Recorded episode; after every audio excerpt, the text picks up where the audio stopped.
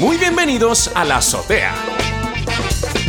Un programa de entretenimiento en el que hablaremos de ciencia, tecnología, cultura y mucho más.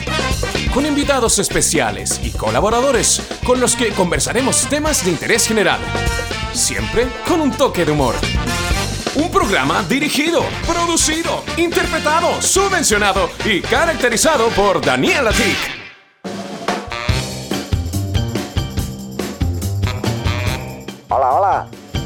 Que soy Paco, el vecino de abajo. Que me he tomado el programa.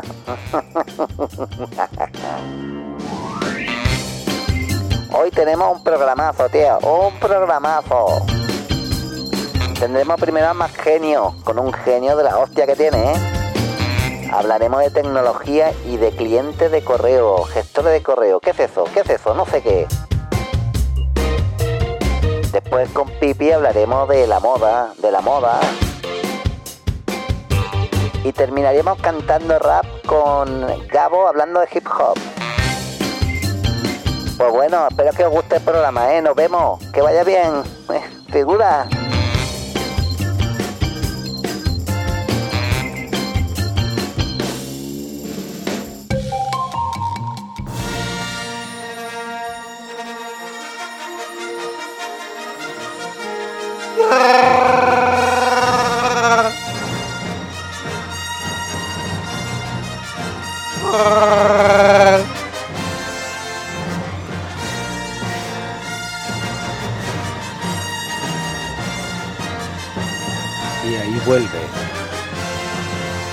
¡Amo, Luke! Qué momento, ¿no? Fue un momentazo. Bueno, si quieres empezamos. ¿eh? Por ahí anda Chuy.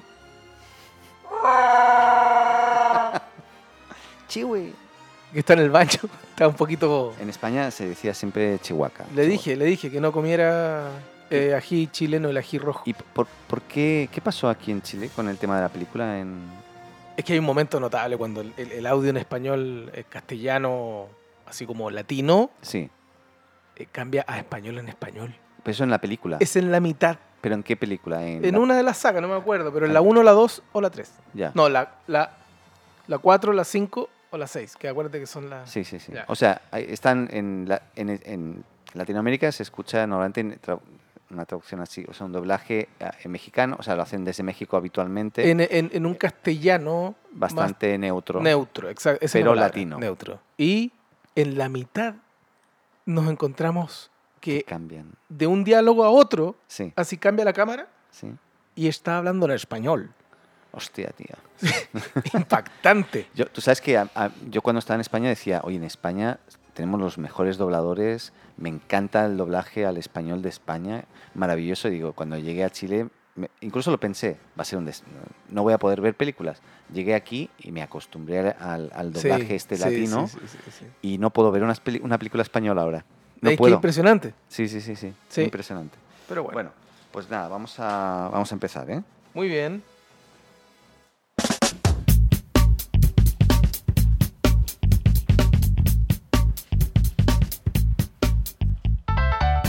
Hola, Makenio. ¿Cómo estás, Dani? Estoy muy bien. Estoy practicando mi español. Voy a viajar a España. Fantástico. Pues yo te puedo dar muchos tips si quieres. Y si vas a Huelva, puedes hablar con Paco, que De ver el vecino. me dijiste que a lo mejor ibas a ir por Isla Cristina. Huelva. Exactamente. El justo es Qué de por ahí, de Lepe, que es una, un- una ciudad que está por ahí cerca. Qué impresionante. Paco, Paco, si no lo saben, es un- mi vecino de abajo, que lo entrevistamos la semana pasada y ha, ha generado mucho revuelo porque la gente dice, no, no sé qué es su historia. La verdad tienen que escucharla, yo les invito a que la vuelvan a escuchar. De verdad Y que si, está y si la han escuchado, que la vuelvan a escuchar otra vez, porque es como para eh, sacar mucha, mucha cosa de ahí. ¿eh? Es un tipo con experiencia. Un tipo con mucha Se nota, se nota. Sí, se sí, nota. sí, hallazgo el vecino, ¿eh? Efectivamente. Así como que le golpeamos y sabe que tiene que subir a grabar, ¿o ¿no? Sí, sí. Tú sabes que yo a veces, el otro día tuve una pequeña reunión en casa y había un poco de ruido en casa y el tipo con una escoba me está dando golpes. Estaba al revés, de abajo arriba me daba golpes. Como diciendo, cállate ya, ¿no? Y digo, ¿pero esto qué es? Le llamé. Digo, ¿qué pasa?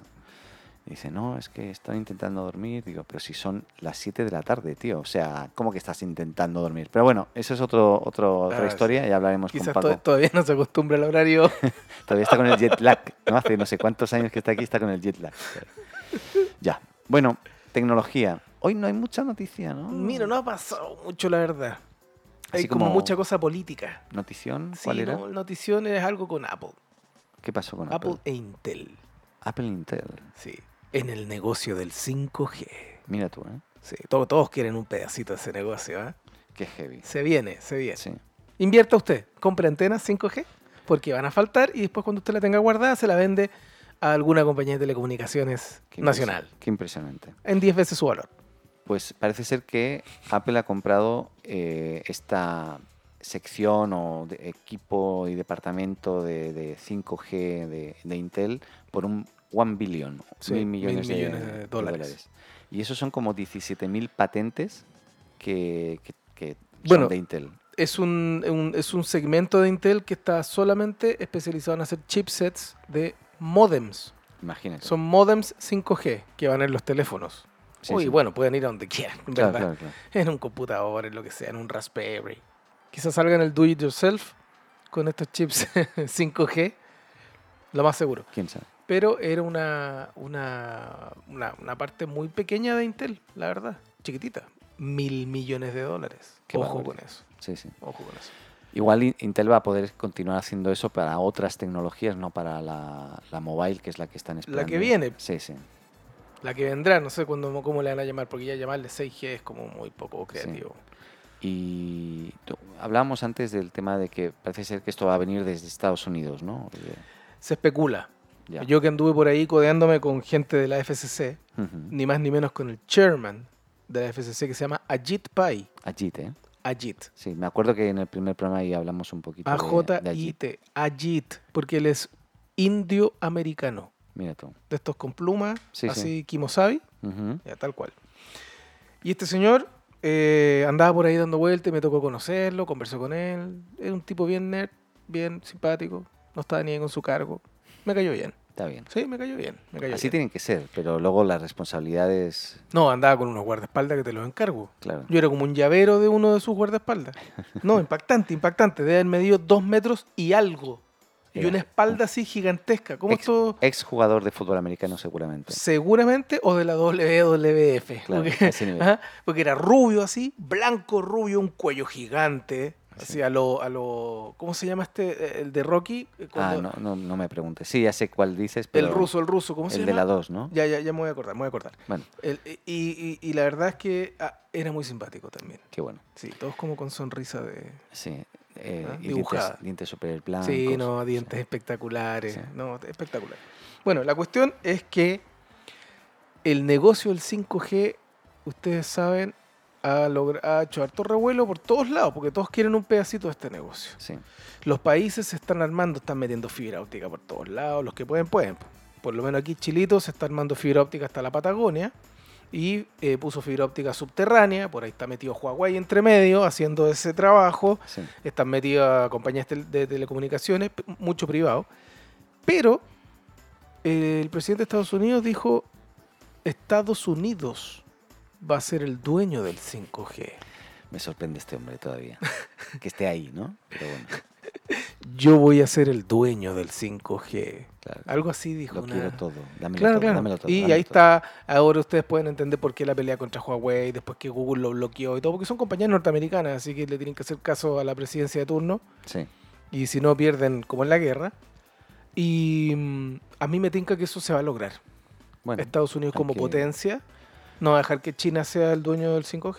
Menos Claro. una compañía de China tan potente como, como Huawei. Huawei, que está, o sea, hoy muchas de las antenas de que están preparadas para 5G en Estados Unidos ya son de Huawei a ese nivel. Sí, claro. O sea, que están preparándose para, ¿no? Y es una de las razones por las que se tuvo que echar para atrás. Exacto, claro, claro. Porque mucha de la infraestructura ya era Huawei. claro. Entonces Huawei dijo, ya me llevo toda mi antena. Pero bueno, esa es como la noticia que para nosotros tampoco ni fu ni fa, pero es como la notición no. de, de- Bueno, Ah. por ahí Chile está Mm. diciendo que va a invertir 9.400 millones de dólares Ah, mira. en ¿eh? 5G. Sí. No sé dónde van a sacar esa plata, porque podríamos invertir en educación, en otras cosas. Bueno, No. del cobre, como siempre. Van a ir sacando de por aquí y por allá. Sí, pero hay plata aquí en Chile, ¿ah? Sí, me imagino. Las empresas tienen plata, lo que pasa es que no Mm. quieren meter dos huevos en la misma canasta. Ya. Usted sabe. Sí. ¿Qué más? Eh, Tenemos un par de cosas notables. A ver, Me tocó estudiar, muy bien. sí, eh, para variar un poco, estudié sobre la seguridad de los aeropuertos. Bien. En Londres, hace muy poquito, hubo una feria de sistemas de seguridad de aeropuertos. Pero es lo que se viene, el futuro. Y yo quedé bastante impresionado, la verdad. ¿Sí? Sí, aquí nos puede estar escuchando. Hay gente que quizás viaja mucho, baja el podcast, se va en el avión Sí. escuchando este podcast. Yo, yo viajo mucho y me ¿Usted? escucho, me escucho a mí mismo. Eh, muy- muy eso, muy. No, no, no. ¿Pero es autocrítico usted o, o- o es para elevarse el ego? No, no, no, es para, para detectar los problemas y todo. Pero Ah, muy bien, muy y bien. hay muchos problemas, así que estoy todo el rato intentando corregir. Entonces usted viaja, no es de placer, llega, llega deprimido. Eh, Claro, claro, llego a trabajar, a arreglar cosas. No, pero yo viajo mucho y igual ya tengo mi, mi modus operandi en el cual el acceso, el la llegada al aeropuerto, el check-in previo, online, todo eso Sí, claro. eh, facilita mucho, todo el- la, la aduana, luego el, sistema, la seguridad. y- ya es algo muy cotidiano, muy habitual que no... Bueno, ¿qué es lo que más le molesta de los viajes? a mí y sobre todo me pasó en España y no tanto me pasa en Chile. En pero- los aeropuertos. en los ¿Qué es lo que más le aeropuertos, sí, molesta? Es el, el paso por el control de seguridad, donde tienes que dejar tus mochilas o tu... En España te hacen separar el, el notebook de ta, ta, ta, y además luego tienes que pasar por el, el detector de metales de cuerpo. portal. ¿no? Claro. Y eso es lo que me molesta más. En España te hacen... te- me, me- me hacían quitar los zapatos, que eran de bota alta, entonces siempre te- fuera. eh, notebook, ah, tablets o teléfonos en una bandeja aparte de lo que es tu mochila. Cosa que aquí en Chile eso no, y en Argentina no lo hacen. Pero eso es lo que me molesta más. Bueno, le tengo buenas noticias. Ay, por favor. Para viajantes como usted, hoy día usted no va a tener que sacarse nada de los bolsillos, ni el cinturón, ni la billetera, ni las llaves, ni el cuchillo, ni Claro, nada de eso. Ni Ajá. el arma. que- Claro, Sí. claro. ¿Y por qué? Porque ahora hay un sistema que lo puede escanear hasta 8 metros de distancia. Ya. Eso quiere decir que van a hacer una pasarela donde la gente simplemente va a caminar de un lado a otro, va a pasar con sus maletas y van a ver inmediatamente si usted tiene algo raro en los bolsillos de su pantalón o debajo de lo que usted anda trayendo. ¿Qué película, ¿En qué película sale esto? Sale esto. En una pe- de Schwarzenegger. Exacto, exacto. Sí, muy Ah, antigua, muy antigua. Sí, Sí, súper antigua, pues sale eso. exacto. Y que Una es- que es el doble. eh, exactamente. Tiene un doble que... Sí, sí, sí, se exacto. me olvidó el nombre totalmente. Entonces tenían este sistema y ellos ya visualizaban que esto podía ser y, y el sistema detecta inmediatamente. Y esto en, en Londres, o sea, en Inglaterra. En Londres se presentaron estas compañías que Grand generan... Britain. O sea, Sí, Gran Great. Britain. O Great. Y Grand. Great. puede, puede ser Grand también, pero, eh, No, es que mi inglés es una... pero, pero puede ser Grand, Ok, puede ser, ok, pero, pero no se usa. Gracias. Ok. Adiós. el tema es que no solamente esa tecnología se presentó, sino que se presentó una que permite que no le hagan sacar los zapatos. Oh, eso es Usted pasa, se para arriba de un pedestal, Ujú. pedestal muy chiquitito, y en un microsegundo sus zapatos son examinados. Ya. Y listo, chao, se acabó. Lo otro, inteligencia artificial en los escáneres de las maletas. Usted pasa sus maletas y ahora están aplicando inteligencia artificial para poder visualizar de mejor forma las imágenes que entrega Claro, los con rayos detección, X. Con detección de, de imagen, precisamente. Exactamente, O sea, entonces- Interpretación, mejor dicho. Eso, interpretación de imágenes y eh, obviamente con correspondencia visual de la gente que lo, que lo, que lo está operando. Sí. Y además eh, ya no van a usar perros, sino que hay detectores de, de feromonas, químicos y demás Oh, electrónicos. qué buena. Entonces, este, eh, usted pasa por el portal, Sí, por esta puerta donde siempre tiene que quitarse el cinturón, sí. y no solamente se va a escanear el metal, sino que se va a escanear olores, no sé, rastros de pólvora, cualquier cosa que tenga que ver con químicos. Es o- decir, que que esto me sabe mal por los perros, porque se van a ir al desempleo, pobres. Pero mire, usted sabe que imitar el olfato de un perro es casi imposible hoy. Sí. Pero nos estamos acercando con esta tecnología. Sí, el sí, perro yo creo que va a ser más apoyo, van a tener menos pega, el perro va a estar menos estresado. Mm. De hecho, yo vi un perro estresado que lo, obligaron a descansar, lo metieron dentro de una jaula para que descansara, Oh, porque los perros no quieren descansar. Son, Claro, porque son están, ansiosos, están... están incentivados por también encontrar porque saben que tienen premio además. Exacto. Entonces están ansiosos todo el rato y el perro se puede morir. Bueno, eso me tocó verlo en Bueno, Córdoba. interesante, ¿eh? Sí. ¿Y qué más le tengo? Le tengo... No, esas, esas son las cosas que más me llaman la atención. Lo demás Bien. es como... no. Pero Sí. todo enfocado. Lo que más me gustó. Sí. Todos estos emprendimientos y desarrollos que ya se están poniendo en práctica están enfocados a lo que a usted más le molesta. Hacer colas, Claro, hacer claro. filas No, no, y es- gastar mucho tiempo en eso en un aeropuerto. Exacto. Entrando y saliendo de un país. Sí, tremendo, Está todo enfocado al usuario, tremendo. a la experiencia. No, y aquellos que yo viajo, a ver, ahora estoy viajando menos, pero hubo una época que era una vez al mes, sí o sí, a Buenos Aires, que es muy bonito, pero, pero claro, es, es un proceso. Y, ahora que estuvimos de, de vacaciones, que nos tocó hacer bastantes transbordos y luego también fuimos a Ibiza para ir luego a... Todo ese proceso, eh, además yo creo que al que más le estresa también son a los niños, o los que más se cansan y... Mi hija, por ejemplo, Es que, que no tiene cuatro años y medio, no entiende nada. No, Entonces no tenía que estar ahí, ¿por qué? Y quería correr. Digo, no corras, ¿por qué ahora? ¿Y por qué? Entonces, eh, eh, eso es Bueno, como y que lo más incómodo. que usan a los niños. ¿Y eso? Oh, estamos. Te está llegando a ti a tu. No, Me está llegando a mi notebook. qué maravilla. Bueno, te, te han llamado. Me han llamado. Ya. Eh, bien, fantástico. Hay- había poca noticia hoy, pero hay un tema que, que hemos conversado tú y yo ya hace tiempo y que creo que es muy interesante, que tiene que ver con, con los gestores de correo, Sí, ¿no? los gestores de correo, para los que no entienden, son las aplicaciones o clientes de correo, como le decimos Exacto. aquí en español. ¿ah? Sí. En el español castellano. Exacto. Y, y son, o sea, hoy hay varios proveedores de correo principales. El principal, principal hoy que se lleva casi toda la torta es Gmail, está Hotmail. hay- Aún existe Hotmail, aún que está eliminando las cuentas. que es Outlook también, Hotmail Outlook. Hicieron esa fusión, ¿eh? Sí, es sí, el sí. mismo sistema de correo. Sí. Pero Pero me refiero que te puedes tener el dominio Outlook o el dominio Hotmail, o Es lo a lo mejor los dos, no sé. Sí, puedes usar los dos. Claro. Sí. Eh, y luego hay otros, pero que no son tan relevantes. Yo creo que Gmail hoy, a nivel de. Yahoo. Sí, pero Hay Yahoo. mucha gente que se quedó con un se correo. quedó con Yahoo, ¿verdad? Pero Sí. No sé. Está por morir eso. Bueno, si alguien tiene Yahoo, que lo diga. Ya verás tú. Sí. No, no, nadie te... No, pero yo todavía te conozco gente Conoce- que tiene conoce. Yahoo, yahoo.es. Sí, sí, es que Sí, España la lleva. Bien.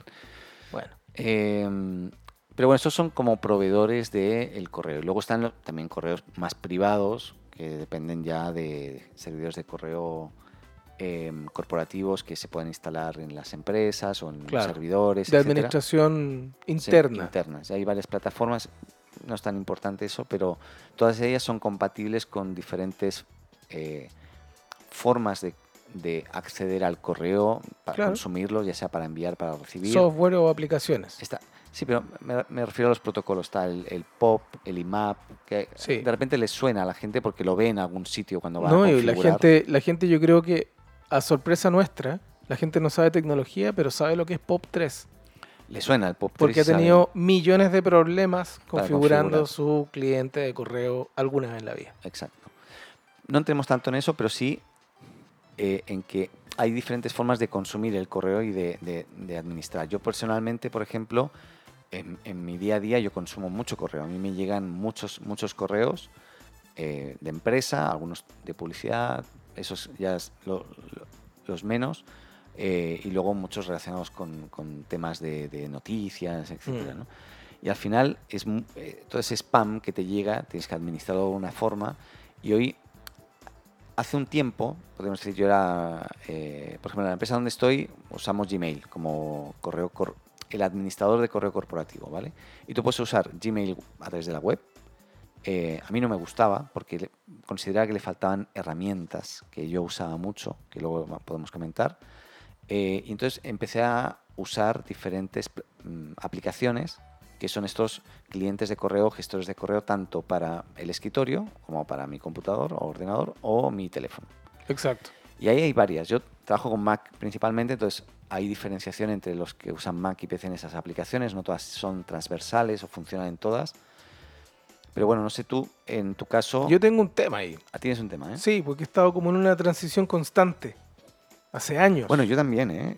eh, buscando y cambiando de un cliente de correo a otro y buscando la, como la, la- el, el que tenga las, las herramientas que realmente me sirven a mí Exacto. y, Sí, y que por ejemplo, funcionen. Yo tuve un problema, un- una vez tuve un problema, me- recientemente en verdad, porque yo tengo ordenados los correos, los visualizo en Gmail, web, Sí. ¿ya? Web, eh, por hilo de conversación. Claro. Entonces, si usted cambia el subject, ¿ya? De ese correo, se va de ese hilo y no Deja de hacer match. deja de hacer match. Entonces, esa es una nueva forma, porque antes uno, ¿cómo veía el correo? El nuevo cae arriba. O el nuevo cae abajo, depende cómo tú visualizabas los correos. Los más antiguos primero, los más nuevos abajo, o al revés. Sí. Los más nuevos arriba y de ahí hasta el más antiguo al final de la cola. Bueno, las personas que tienen que están un poco más antiguas, digamos, que vienen de los 90 usando el correo fuertemente, están acostumbradas a tener los correos nuevos que entren por arriba. Pum, pum, pum. Entonces siempre saben que un correo nuevo va a entrar por arriba. Y si está en negro, es un correo nuevo. Pero no hacen esta cosa de ligarlo a una conversación. Entonces, ¿qué me pasó? Que había una información importante entre medio de la conversación.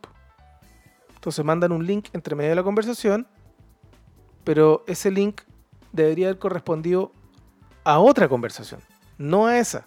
Sino que mira, aprovecho de mandar... eh, Entonces yo nunca vi ese correo. Porque esa conversación yo la dejé a un lado, ya no estaba hablando de eso, estaba hablando de otra cosa. Y resulta que entre, esa, entre todo ese historial de Te correos, Perdiste, te perdiste. Del abanico que lo abro así, ¡pup! se abre un abanico de cosas, había un correo que yo no había visto. Ya. Y cuando le explico a este señor me dice, ah, no, pero es que tienes que ordenar los correos por eh, que el más nuevo te llegue arriba. O sea, es mi forma de ver los correos, pero tú pon bien el subject. po.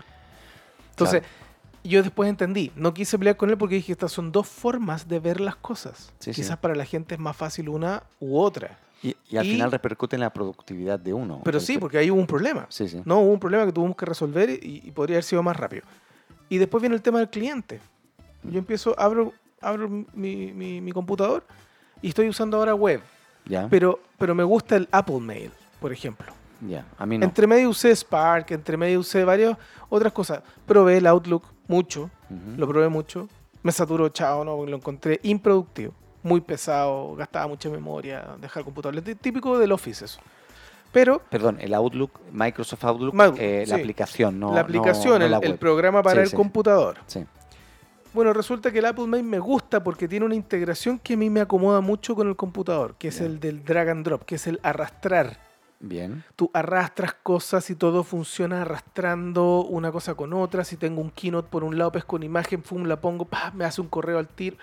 Hay un montón de trucos que a mí me gusta usar. Yo me sé los shortcuts, estos, las combinaciones de teclas. Me acomoda mucho. El tema es que lo que no me acomoda es que no tenga la posibilidad de tener push. Entonces eso me obliga, me obliga a poner Gmail en mi teléfono o en el iPad. ¿Por qué? Porque la aplicación de Gmail sí tiene push. Eh, push me- para que los que no entienden es que en el momento que te llega el correo, que, que te envían el correo, te debería estar llegando una notificación inmediata Inmediata. y no eh, cada cierto tiempo, que es lo que hace el cliente de, de- de Mac, en este Claro. caso, que cada cierto tiempo va a ir a buscar el correo y, y si llegó te, te notifica, pero no es inmediato, inmediato. Exacto. Yo tengo el iCloud. Tengo como dos teras en iCloud. Hmm. Y iCloud sí, efectivamente tiene push y todo lo demás. Está hiper conectado con todos mis equipos. Pero yo el correo de iCloud no se lo doy a nadie. Claro. Y de hecho, si lo he usado, ha sido por error. Porque se me ha ido Claro, se le enviaste un mail un, con el- envié un mail y no me di cuenta que era ese sender. Y. O cambio el teléfono y, no la- y, y ese estaba por defecto el- como primario. Y yo ahí no me gusta que el iCloud esté como primario, sino mis correos de trabajo, como todo el mundo. Claro, Gmail. claro. Sí, sí, sí. Bueno, yo estoy en eso, llevo años. Yo debo llevar 20 años entre la web, que vuelvo a un cliente, que después ya me cambio al cliente y tengo que y se empieza a sincronizar, entonces empieza a descargar todo el Sí, sí, sí. historial, todo el historial, y empiezo a ver mi disco duro como decrece así. Claro. Y son 20 gigas, 30 gigas, 40 gigas de correos.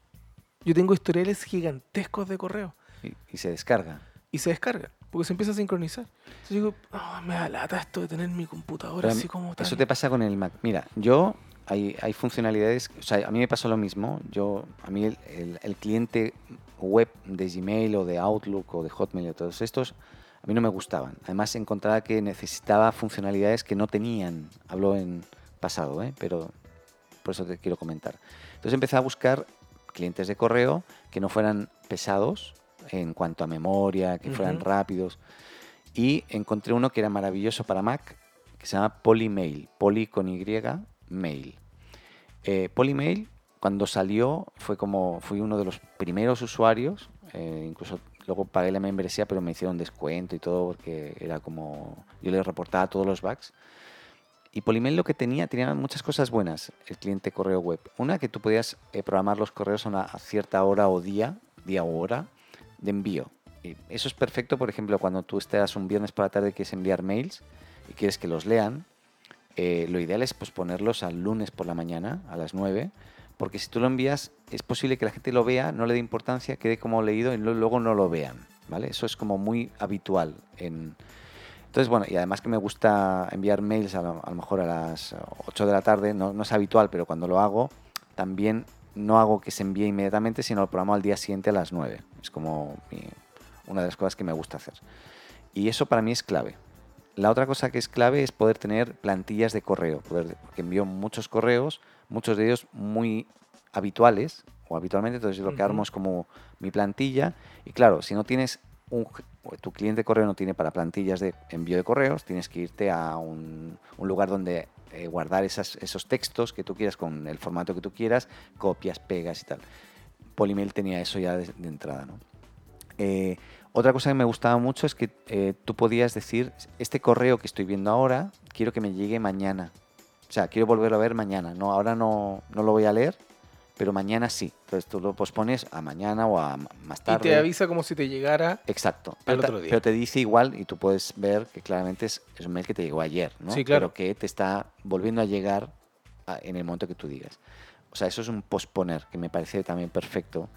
Y otra cosa que soy fanático es de la bandeja inbox cero, que se llama, o la bandeja cero, que es dejar la bandeja de entrada vacía. Entonces yo no tengo, no es que lo tenga eh, en carpetas todo, sino lo que hago es yo, me llegan los correos y yo cuando ya lo leí o contesté, etcétera, lo archivo. Y al archivarlo, en Gmail, en Hotmail, en cualquiera de estas, pasa, al archivar el correo, te va, o sea, se te va de la bandeja de entrada y queda como almacenado, todo, todos los correos almacenados en Ujú. orden de entrada. ¿no? Entonces, yo, por ejemplo, ahora me tengo pendientes cuatro correos. Si tú entras a mi, cor- mi, mi correo- mi gestor de correo, a mi cuenta de correo de empresa, tengo cuatro correos por leer. Que en realidad he leído, pero me falta contestar o... Claro, los tiene ahí marcados. Claro. Y, y eso a mí también me identifica cuando empiezo a tener la bandeja de entrada muy llena. Eso me identifica que es que estoy empezando a estar un poco saturado. Entonces también a nivel de productividad me, me ayuda bastante a organizarme y a, y a poner orden de repente o sentarme y decir me voy a reservar una hora para contestar porque se me está acumulando más de la cuenta. ¿bien? Son varias cosas que... que- Están buenos esos detalles. Sí, Está- sí. Estoy muy atento escuchándote, Sí, la verdad. hay, hay, hay otras cosas además eh, que tenía Polymail, eh, que no, no tenían otros. Es eh, la, tiene una, una columna donde están los correos que te llegan a la bandeja de entrada y luego un- una parte en la derecha donde ves la conversación, donde puedes ver como el preview del mail y puedes ahí contestar y todo, ¿vale? Y en esa columna donde te llegan los mails, tú con gestos, eh, por ejemplo, arrastrando a la derecha un poco, podías almacenarlo o sea, archivarlo. Un poco más a la derecha lo puedes, eh, o sea, arrastrando un poquito más a la derecha, eh, llegando más al fondo, puedes guardarlo en una carpeta o en una etiqueta que se llama ahora Gmail en el caso. Eh, y si vas de derecha a izquierda, arrastrando, o sea, haciendo el swap que se llama, Ujú. eh, eh, arrastrando lo puedes borrar o ahora no me acuerdo qué más podía. Ah, o lo, no, lo puedes programar para que te llegue en otro momento. Es como swap y te da opciones para decir, lo quieres ver mañana, esta tarde o la semana que viene, por ejemplo. O Ujú. puedes programar tú la hora y fecha. Y la última es borrar, ¿no? Es como swap, pero más, a lar- más largo es, es borrar. Entonces, esa, esa facilidad de poder swap, swap por aquí, por allá, archivar y program- reprogramar, borrar o archivar. Sí, bueno, Es- la gente se acostumbra a eso, ¿ah? es bueno Sí.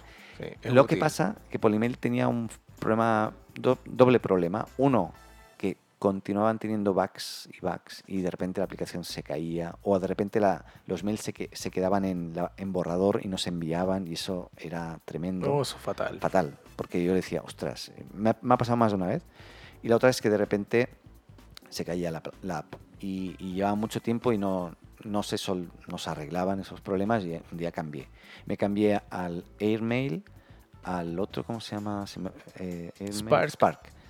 El último que, que estuve probando, Airmail no me gustó mucho y Spark era parecido en funcionalidades, pero era súper pesado. O sea, tú abrías la aplicación y el, a- inmediatamente el procesador y el ventilador empezaba que, uh, Mm. a funcionar y Mm. se calentaba. Eso no es muy bueno, la No es bueno. Y, No. y como que se quedaba muy pegado, entonces dije no. Y también yo lo que quería es que lo mismo que tenía en mi escritorio lo tuviese en mi app mobile y también me pasaba lo mismo. Yo estoy en ese dilema todavía, aunque me encanta lo que me está contando. Pero Gmail ahora, o sea, yo me cambié, volví al menos a la web, en este caso con Gmail. Con Gmail, ahora eh, tengo un, o sea, ya tiene la opción de reprogra- programar el envío de correos. Tiene la opción de eh, posponerlos para verlos en otro momento. Tiene la opción de plantillas, que hay que activarla dentro de la configuración, pero la tiene. Eh, y, y, bueno, todo el tema de facilidad de, de, de archivar. bueno, pero hay gente que se marea con tanto botón y tanta cosa. Pero eh, Gmail en escritorio es bastante como recargado de, de funciones, Sí. etcétera. Pero uno de los creadores precisamente de, de Gmail, que ya no está trabajando en, En Google. en Google, eh, lo que creó en su momento es un plugin o add-on de Chrome, yo uso Chrome habitualmente, que se llama Simplify. Simplify con Y final. Simplify. De Simplify Gmail. Y Simplify eh, Gmail es una extensión, perdón, una extensión de Chrome. Eh, es una, una. Esta extensión lo que hace es, una vez la instalas, cuando abres Gmail, te, te modifica el diseño y te lo simplifica, te lo limpia. Entonces tú cada vez que Eso va a abres. ser muy bueno para muchos No, usuarios. oye, es increíble. bueno. Increíble. Y yo ya me casé. O sea, de momento estoy casado con, con el cliente de web de Gmail, aún siempre prefiriendo como una app, como que noto que es más. Tienes el correo tú, no sé, como que es un poco diferente. No dependes 100% de, de estar conectado para ver el correo Sí, claro. como mejor. Pero Simplify, como te digo, eh, lo pueden buscar, Simplify Gmail. A ver si encuentro la información. Yo estoy viendo ahora las capturas de pantalla. Lo, puedo, lo voy a dejar en la nota, en, las, en el texto, la descripción de este podcast. para que Ponga, lo ponga puedan- la, la- la URL. Exacto. Y lo creó eh, este Michael Leggett, se llama. Que, que fue el- uno de los líderes, como dije, de Gmail en el 2008 hasta el 2012. Eh, y nada, En la gloria de Gmail. Claro. Y, y nada, el tipo yo creo que ha hecho un buen trabajo, lo mantiene actualizado porque a veces Gmail cambia cosas y él tiene que cambiarlas también para que deja- de repente deja de funcionar. Tienes que desactivarlo porque hasta que no él no, No modifique, actualice. no actualice. Claro. Pero yo lo recomiendo a los que a los que lo quieran probar y también han mejorado mucho el calendar los chicos de Google en este aspecto. Yo también soy usuario de Google Calendar y me casé con la versión web de ambos. Bueno, a mí el Google Calendar lo tengo sincronizado hace muchos años con mi calendar del Mac y funciona perfecto. sí, sí. Perfecto. No, no tengo ningún problema. Yo ahí recomiendo si tienen Mac, sorry que eh, somos Mac, Mac usuarios, ¿no? Sí, claro. Tu Mac genio, imagínate. Eh, yo uso una, en realidad para el escritorio, una aplicación que se llama Gcal for Google Calendar, que es una, es una aplicación eh, que te, te abre en realidad la versión web de Google que está al otro lado, pero te la mete en una ventanita en vez de tenerla dentro de Google Chrome, que a mí me gusta más tenerlo como una aplicación aparte. Está súper bien, funciona muy bien y lo recomiendo, no cuesta nada, entonces es como... Tips. Son Buenos sí. tips. Sí. Y si ustedes, no sé tú, si ahora esto- que- ¿qué estás usando? Yo me Yo, perdí ahora. yo- no, yo estoy usando esta cosa de ir y venir. Tengo el Apple Mail, Ya, tengo el Apple Mail en el teléfono y tengo la, el Gmail. perfecto. Por ejemplo, algunos correos los mando del Apple Mail porque me es más fácil hacer cosas. Por ejemplo, Gmail es difícil adjuntar cosas desde el, desde el teléfono. Hmm. No es fácil para cualquier persona. Pero con Apple Mail voy a mi carpeta de documentos, como ahora uno navega directorios dentro del iPhone, tengo todo guardado ahí en iCloud, pu, pu, pu, pu, pu, pongo un video, lo que sea, adjunto cosas, PDFs. Es un poquito más complicado en Gmail. No, no, nunca pude con, Apple Mail, se llama, ¿no? No, no, no sé por qué, pero no hay algo que no me, no me cuadra. No, de mejor- hecho, si yo le quiero mandar algo aquí ahora mismo, Mm. voy al archivo que le quiero mandar y le pongo mandar por mail. Pum, y Apple Mail inmediatamente lo adjunta y espera que le ponga la dirección y listo, chao. Yo en, la- en, la- en el smartphone, en el teléfono tengo Gmail. sí, me- y como yo soy... Ah, bueno, hay otra cosa que yo busco en un cliente de correo, que ahora ya no, en el escritorio no lo puedo, no lo puedo hacer con Gmail, es que sean multicuenta. Es una cosa que Polymail, Ah, claro que sí. Airmail, Spark Claro que sí. y todos otros que tú puedas tener, no sé, tu cuenta personal, la cuenta de la empresa, que puedas decir, ahora solo quiero ver la de la empresa, no quiero ver la otra, pero que esté disponible. En el caso de Gmail, la aplicación mobile, la aplicación móvil, eh, perdona que lo diga en inglés y luego en español, ¿no? Sí, claro, es que ya eres un hombre Sí, sí. cosmopolita. Claro, te puedo decir en catalán la, la- la aplicación móvil, ¿no? Ostras, podía hablar en catalán. Bueno, eh, la aplicación móvil de Gmail te permite tener múltiples cuentas de, de Gmail eh, y el, te llega- tú puedes decir todas las bandejas, entonces tú- todo el correo te llega en una misma bandeja de entrada, sí. en el orden de entrada. Lo que no sabes de entrada es de, de- de qué bandeja es, si es de la empresa o de, de qué Exacto. pero tú puedes archivar y borrar. Hoy hay dos gestos con el dedito que puedes hacer eso, uno archivar y otro borrar. Bueno, yo tengo muchas cuentas de correo, pero las tengo todas eh, unificadas. Mis unas cuentas mandan a otras. Y Ah, yo ¿cómo reviso, que redireccionas? reviso una sola. Pero tú sabes que eh, con este sistema, de esta forma, yo, yo recibo el correo y, por ejemplo, si me llega a mi cuenta personal, cuando respondo, me responde como Daniela Tic. Ah, y si claro. me llega de la empresa, responde por la de la Puedes empresa. responder desde según el remitente. Exactamente. Sí, Entonces, eso, eso también lo uso. muy, muy práctico. Eso es práctico. Yo, Tenemos aquí para dar un montón de tips. ¿ah? Podemos hacer programas de tips para el- solo para el correo. solo para el correo. Solo para sí, uso de correo, Podríamos imagínese. profundizar en, en- en mucho Sí. más. Yo, pero, yo- ¿Sabe qué, qué- qué- qué le quiero proponer para la próxima semana? eh, propon, por favor. Eh, eh, ¿Cómo eliminar el spam? Interesante. Muy Interesante interesante, eso, ¿eh? Sí. Me voy a sí, meter sí, de cabeza en eso. Venga.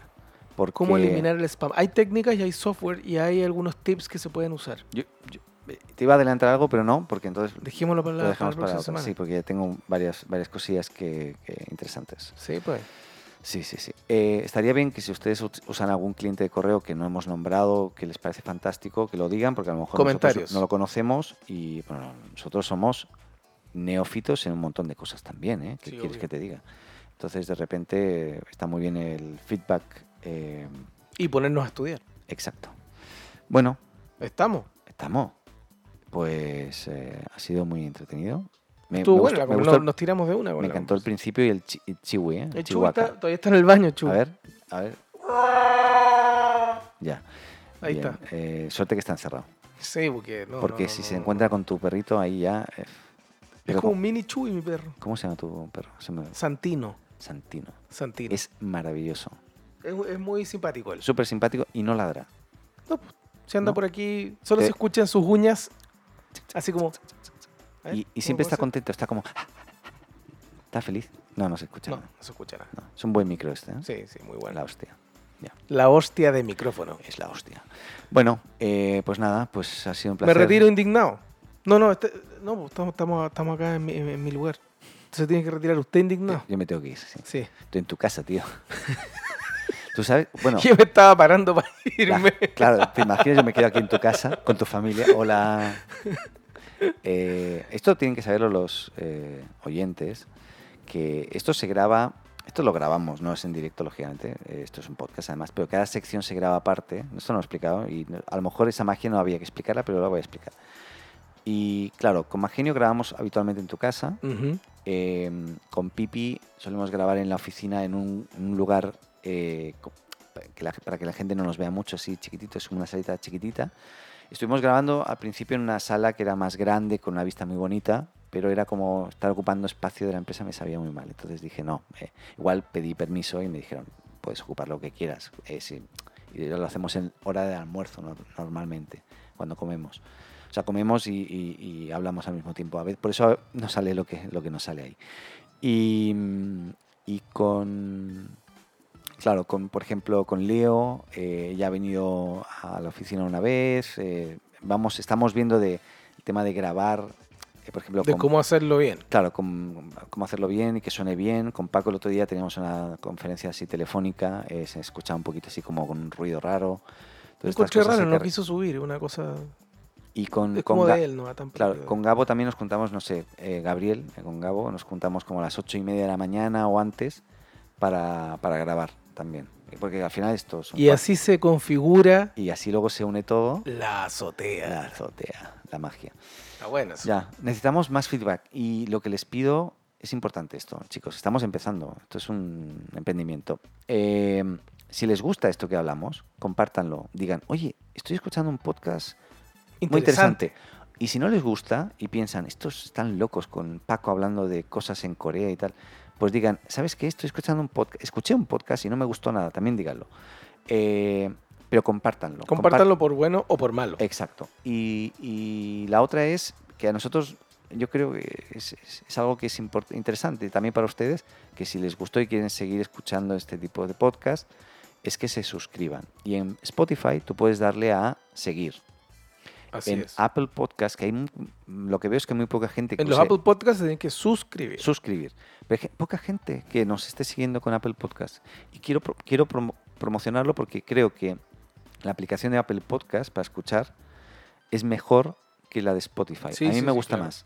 Además que muy antigua, está Claro. muy bien hecha. Exacto. Está muy bien pensada. Yo les sugiero que los que no la conozcan y están empezando a consumir podcast porque esto empieza a estar de moda, etcétera, que eh, no digo que dejen Spotify, pero que prueben de descargar si no la han descargado o no la tienen Apple Podcasts, así se llama.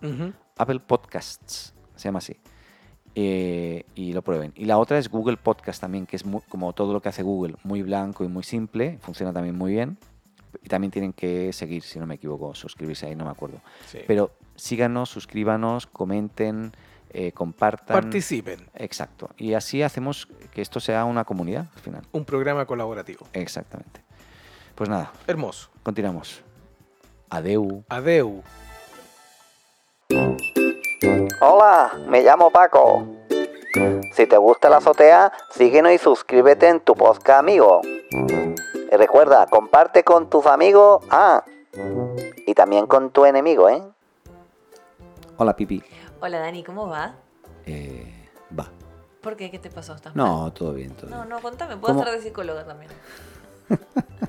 contame. Solo ¿qué, faltaría eso. ¿Qué estás sintiendo, Dani? Oye, igual tú podrías tener una sección interesante con... A mí me encanta la psicología, te digo. Sí. Sí. Sí. No, yo te dije desde el primer día, sé mucho de todo, eh, digo poco de todo, digo mucho de nada. Ya, pero yo, yo creo que se podrían trastornar más las personas contigo. Bueno, eh, locura no tiene nada de malo. Ya, Yo estoy re loca. bien. Bueno, te he de decir que, que es- es- he estado siguiendo tus consejos. ¿Sí? Sí, sí, sí. Te veo Y- mucho mejor. Sí, sí, ya estoy- se me quitaron todas las arrugas.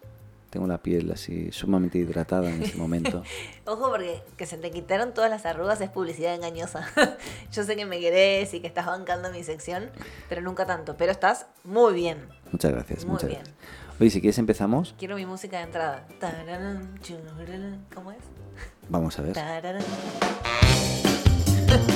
Ahora sí, Ahora sí. fantástico. Gracias. De nada. Oye, em, nada, hemos estado ya como tres programas hablando del cuidado del cutis. Eh, mucha- muchas personas, te decir, muchas, o sea, muchas son incontables, ya no sé cuántas, son Sí. cientos, miles, millones, no Más, pu- millones. más no. publicidad engañosa. no le crean nada. Hablemos de decenas. Pero fueron unas decenas, sí. Decenas, unas sí. decenas, sí.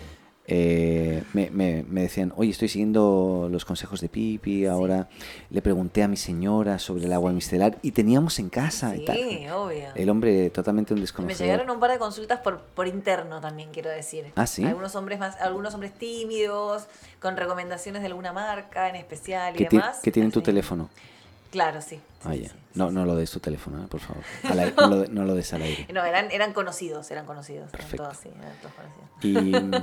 Y yo creo que esa parte estamos bien. Luego podemos hacer un recap más adelante, a ver cómo Sí. evoluciona. Como un touch point. Exacto. hacer después. Touch Cómo- point. Cómo viene el tema, alguna recomendación en especial. ¿eh? A, a mí me sorprende. Yo, yo trabajo en una empresa que, que aquí usamos mucha terminología inglesa. Sí. Eh, hagamos un catch-up, eh, Sí, un tengamos follow-up. un follow-up. Y decía, "Mm, no sé qué me están pidiendo en este momento. Al principio cuando entré dije, no sé qué es un catch-up. Mm. Para mí un catch-up podría ser incluso otra cosa que no voy a nombrar ahora. Ok. no, Entonces- es una cuestión de costumbre, yo ¿Ah, sí? creo. Sí, yo qué sé. Ya. Costumbre de, de cada empresa. Pero en, en- Argentina también se usa tanta terminología anglo. Depende de la empresa. Ya. Pero sí, también. No, no es algo chileno, eso es algo de todas las empresas, me parece. De todos los lugares. No sé, yo en España nunca. Pero bueno, Es que los españoles tienen un tema como que les gusta hablar solo en español, o sea, Juego de Tronos. Iceberg. y- Iceberg. No, la- que la Iceberg es espectacular. A mí me hacen bullying en Chile porque yo digo Colgate en vez de Colgate. claro. Eh, colgate. Pero Iceberg. Pero no. colga- colgate, bueno. Colgate para mí es, es Colgate. Bueno, nada que ver. No le importa a nadie lo que estamos hablando. Así no voy a ganar fans. Ok, eh, hoy vamos a hablar de otras cosas, ¿no? Para cambiar de tema un poquito. Sí, yo lo que mm, lo que te quería preguntar, Dani, es porque te veo regio con la piel, Gracias, te veo más o menos eh, con, con el tema más psicológico, pero eso lo podemos charlar en otro episodio. Eh, Entonces te sí. quería preguntar porque yo sé que vos sos una persona que fue encontrando su look. Sí, sí, sí, Entonces sí. quiero quiero quiero entender cómo eras antes, cómo sos ahora y quiero quiero entender un poco Pues mira, yo me, esa te- transformación. Te, te- te cuento un poco mi historia. Yo a mis 16 años, en, eh, en lo que sea como secundaria aquí en, Ujú. en Latinoamérica, era BUP en España, no sé, Sí, acá, o- es, acá es la escuela media, me parece. o formación técnica incluso. Yo me acuerdo que iba, eh, tenía un estilo bien curioso, iba con... cam- te voy a poner un ejemplo, camisa blanca, manga corta en verano, Mm. ¿vale? Pantalón corto, así como crema, ¿Mm? marroncito. Eh, calcetines eh, así como largos, pero eh, bajados, o Sí. bajos, no sé cómo. Zapatillas de deporte y corbata. ¿Mm? Yo iba así habitualmente, corbata. Un, un monaguillo, Y básicamente. en vez de, algo parecido. Y en vez de con mochila y tal, con un maletín de estos con un código de... Ah, la mierda. A ese, a ese nivel. ¿Pero eras como tipo el hijo de James Bond o qué? por ejemplo. Eso es lo que me creía en esa época. Eh, luego, al poco tiempo tuve mi propia empresa, siempre muy formal, siempre camisa, pantalón, Mm. zapatos, corbata, eh, americanas hice allí, que sería como el- el- la chaqueta ¿no? Sí. de vestir, o el ambo que le llaman aquí en Chile, no sé, en Argentina. Bueno, y mm, siempre muy mayor, ¿no? Siendo joven era siempre muy mayor. Sos como, Eh. como Morgan Freeman, que nació viejo. Exactamente. Y, y tengo su voz, como puedes observar. No. Eh, mira, mira qué voz tengo. Hola, ¿qué tal? Soy... eh, Tiene la, la voz de Dios, ¿no? ¿Eh? Es que Morgan Freeman, primero nació viejo y segundo, sí, es como el, el sustituto de Dios en el mundo. Exacto. Bien. Y, y luego, hace tres años más o menos, eh, coincide con la entrada de la empresa donde estoy ahora, que es una empresa de principalmente gente muy joven. Y yo era el mayor, yo tengo ya 49. Sí, vos subís el promedio fuerte. Sí, y entré y recursos, los- las, las chicas de recursos humanos, people, que le llamamos, Sí. me dijeron, mira, hemos hecho mal incorporarte porque nos ha aumentado el promedio de edad sí, automáticamente. Yo, yo he visto los gráficos. Sí. Y, y lo que pasó es que eh, todos, sobre todo programadores, ¿no? Van con el jeans, con chaquetas así con capucha, Ujú. suéteres, no sé cómo le llaman, jerseys, que diría yo. Sí. Y, eh, chaque- chaqueta. Sí, no sé. Bueno, y empecé, Chaleco. Chaleco, sí. Y empecé como a adoptar esa, ese nuevo formato y, y además empecé a probar, porque yo siempre había querido, querido usar Converse como de bota alta, ¿Mm? pero nunca me había comprado unos Converse. Siempre Pero era... tengo una pregunta. Sí. ¿Eso era como algo aspiracional que vos tenías? No, ¿Era qué? ¿Por no. qué querías? ¿Siempre había querido usar Converse? ¿Por qué? Me gustaba el diseño, siempre me gustó, pero lo relacioné con eh, ju- juventud. Ok. em, Querías ser joven. No, no, no sé si quería ser joven, o sea, como que Querías sentirte joven. Tampoco, es que no sentirme.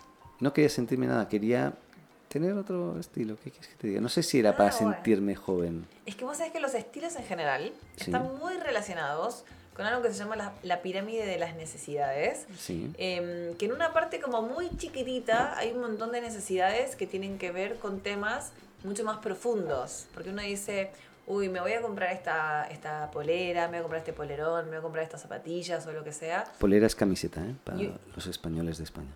y remera para los argentinos. Somos eh, mu- multipaís. Em, entonces como que la gente muchas veces lo ve como algo muy sencillo, funcional, y en realidad, en el fondo, eh, eso es parte de algo mucho más profundo, que tiene que ver no solo con algo superficial de estar a la moda o de- de comprarte algo porque tus amigos tienen lo mismo, o porque se lo viste a alguien y te gustó, sino que está relacionado también con un montón de necesidades sociales. Por ejemplo, la aceptación, por ejemplo, el, el distinguirte, por ejemplo, el ser distinto, por ejemplo, el mostrarle al mundo que eh, vos no te vestís de amo para ir al trabajo, sino que sos una persona más canchera. Eh, o para mostrarle a la gente también que sos mucho más mente abierta. Como que todo lo que uno muestra también para afuera generalmente tiene que ver, por un lado, con todo eso y por otro lado, con cómo uno se siente. ¿No te pasa a veces como que te levantaste un día en la mañana y decís, hoy estoy para romperla, me voy a vestir de esta manera? Y otro día tal vez te levantás y decís, sabes que estoy más tranqui, me, a- me- me voy a vestir más sencillito. Sí, pasa, pasa. No, no estoy para esta camisa tan arriesgada. Pasa y, y lo que sí que, que he denotado es que, bueno, vistiéndome como me estoy vistiendo ahora, por ejemplo, ahora voy con unos jeans ajustadísimos, que es en exceso de repente. No sé si, ¿ves? ¿Pero porque te quedan chicos o porque son No, no. chupines? No, no, son chupines, son... A mí me, me gustó este formato Ah, que no había usado nunca. Antes siempre iba con pantalones más holgados. Yo soy bajito, pantalón holgado, Sí, mm, no, creo que me veía no más, queda- bajito, más bajito bien. todavía. Em, en las Converse, que si camisa por fuera o una polera o camiseta normalita, de, siempre un estilo así gris oscuro, me gustan esos colores. Y este, estos suéteres con capucha o puede ser una... Bueno, eh, para, para con el frío también tenemos, ¿cómo le llaman aquí? Eh, la chaqueta para el Una frío. parca. Una parca, eso. Una parca. eh, o de repente también voy con ambo o americana de, de vestir, ¿no? O chaqueta de vestir. Eh, en raras ocasiones, pero me gusta ir también con, con ella. Y, y sí, es como un poco para diferenciarme. eh, De hecho, vos no, tenés el estilo típico de, de una persona de tu edad. no, gracias. Sí, eh, fue un elogio, no sé si salió como un elogio. o no. O no, pero, mm, pero no, no es el estilo típico. Y hoy en día, cada vez más, la gente de cualquier edad, o sea, literalmente hace lo que tiene ganas. Entonces, por un lado pasa todo lo que es, todo lo que son necesidades más de uno, ¿no? Como necesidad de, aceptación social, como necesidades mucho más profundas. Por otro lado, hay algo que también es súper eh, real, que es cómo uno está, el humor que tiene, obviamente la situación, no es lo mismo vestirse para ir a la oficina que vestirse para salir un fin de semana y demás. Y después hay algo que vos dijiste súper bien, que es el tema de, de que hay formas de cuerpos, hay estaturas y demás, que se ven beneficiadas o no tan beneficiadas tal vez con cortes de ropa. Muchas veces uno también tiene que saber que, eh, no sé, si querés usar un pantalón eh, súper ancho, claro, y medís un metro cincuenta, no, o sea, lo más probable es que no te va, no te va a ser más alto. Entonces ahí uno también como que tiene que, mm, ir buscando eh, se adapta a uno mismo. Yo lo que siempre recomiendo es, lo primero de todo para mí es estar cómodo. Eh, no como necesariamente como me voy a poner siempre zapatillas porque no quiero usar un taco, por ejemplo, para las mujeres, o porque no quiero usar zapatos de suela para los, los varones, sino cómodo con que tiene que hacer algo que vos realmente te lo pones y sentís que te queda bien y te sentís, y te sentís vos cómodo con vos mismo y frente al mundo. Eh, si vas a usar algo solo porque está de moda, puta, mejor no lo uses. Claro. Sí, yo creo que por ahí, en mi caso al menos, no, no pensé en la moda existente ni seguí ninguna moda, sino más bien empecé a, a unir elementos que no había unido antes, o sea, unas Converse no las había comprado en mi vida. Eh, igual Y, y las usaste, te las probaste, te sentiste cómodo y, las seguiste te- usando. ahora estoy haciendo colección. Es más, hay días que hago mix. O sea, me pongo un zapato de un color y otro de otro. O sea, me pongo rojo y granate o burdeos. O verde y gris. Y, y salgo así a la calle. Ujú. Yo en una época hacía eso con las medias. Mira, ¿ves? Estamos, estamos mal. Estamos mal. Pero eh, también es una forma de, eh, de diferenciarse, como dices tú de alguna forma. eh, y a lo mejor también es para llamar la atención, no lo sé. No lo, no lo he pensado. Psicolo- psicológicamente deberíamos analizarlo más profundamente. Es que ¿no? todo lo que es, todo lo que es eh, cómo, cómo uno se muestra al mundo está súper relacionado con un montón de necesidades y, y de, y, y de, de lo que uno busca también, lo que uno busca en la vida. O sea, suena de vuelta, todo lo que es moda y todo lo que es ropa puede sonar muy superficial, pero en realidad es parte de algo súper súper profundo que si uno se lo pone a pensar, eh, uno todos los días se viste de alguna manera para salir al mundo. Y sale al mundo para que le vaya bien en el trabajo, sale al mundo para conquistar a la persona que le gusta, sale al mundo para sentirse bien solamente porque tenés ganas de salir a pasear solo con vos mismo y te quieres sentir bien, salís al mundo para distraerte de algo. Lo que sí me ha pasado eh, últimamente, además, yo igual estaba, mido unos 63, entonces estaba un poco gordito hace unos meses y tal. No, gordo no, no No, estabas pero tenía gordo. mi barriguita de los, cua- de los 50 casi. Ahora estás muy flaco. Bueno, el tema es que en la empresa nos pusieron una nutricionista, yo empecé a ir y fui a rajatabla, empecé a perder dos kilos por, por mes más o menos. Em, y ahora estoy en un peso, a- a- creo que acorde a mí, puedo bajar un poquito incluso. Pero sí que me estoy dando cuenta que mucha gente que hacía tiempo que no me veía, m- vistiendo como estoy ahora, con el peso que tengo ahora, me dice, oye, te veo mucho mejor. Eh, y eso igual me, me, me, me gusta, ¿no? O sea, como que me retroalimenta y lógicamente es algo que, que voy a continuar. No, y, y probablemente lo vas a continuar y la gente en general lo continúa, no solo porque alguien te dijo, puta, te veo mejor, o qué bien que te mantenés, o te veo súper joven, eh, o, o lo que sea, sino que eso a vos te genera una dosis de algo internamente que te ayuda a enfrentar todo tu día y tu vida en general de una manera mucho más positiva, mucho más alegre, con mucha más confianza, porque en el fondo, en el fondo todo esto está relacionado con la autoestima. Esto básicamente es aprender a quererse, aprender a cuidarse, aprender a, a- a mostrarse como uno es también. Eh, si un día uno se siente mejor, uno se siente peor, eh, poder como mostrarlo también y uno sentirse cómodo con lo que esté sintiendo en ese momento. Y en definitiva, muchas veces algo que puede sonar muy superficial, como decir, eh, tenés eh, una cartera u otra cartera, un pantalón u otro pantalón, lo que termina haciendo es construyendo también la personalidad de una persona, eh, valga la redundancia, que se siente mucho mejor consigo misma, que mejora su autoestima, que mejora sus relaciones sociales y todo eso suena superficial, pero termina siendo algo súper profundo. Es como la punta del iceberg. Pero hay, hay un tema que tiene que ver, porque claro, una cosa es cómo tú te muestras eh, de forma privada también, y otra cosa es cómo te muestras en, en la empresa donde tú vayas, eh, profesionalmente hablando. Eh, por ejemplo, en Chile, donde, donde estamos hoy viviendo, Sí. yo ya hace 14 años, ¿tú cuánto? Cinco. Cinco años. Eh, es muy tradicional en la vestimenta corporativa, normalmente. Nosotros estamos en una empresa que es en ese aspecto muy abierta. Yo puedo ir con estos jeans ajustados cualquier día de la semana, ¿no? zapatillas de deporte, no hay problema. En otras empresas eh, normalmente está mal visto el que tú vayas con jeans o zapatillas o polera. Sí, pero ojo, ojo, porque yo he trabajado en una empresa muy tradicional de Chile también, en donde en aquel momento, hace mucho tiempo, em, Bueno, no, no más de cinco años. sí, teníamos que en un momento ir formales. em, y muchas veces también, a ver, de vuelta, uno se puede adaptar a situaciones. Uno puede ir a un matrimonio, puede ir a un trabajo formal, puede ir a un trabajo informal, puedes ir a, un- a una disco el fin de semana o lo que sea. Pero igual, si, un- aunque uno tenga algún tipo de dress code, uno puede mostrar cosas. Vos sabés que hay ambos que no son solo negros o grises. Hay ambos azules, hay ambos marrones. Sabes que hay corbatas que no son solo grises. Hay de colores, hay con rayitas, hay con flores, hay de distintas telas, hay de distintas tramas. Hay zapatos que no son solo negros. Hay, zapatos, hay zapatos marrones. Ahora están de moda, hay unos zapatos marrones con unos cordones azules, con unos cordones rojos. Entonces, igual, todo todo comunica, absolutamente todo lo que uno hace, todo lo que uno es, el reloj que uno usa, por ejemplo. Pongo los ejemplos del hombre porque es como mucho más difícil decir, puta, ¿sabes qué? Tengo que ir a trabajar de ambo y me pongo un ambo y nada más.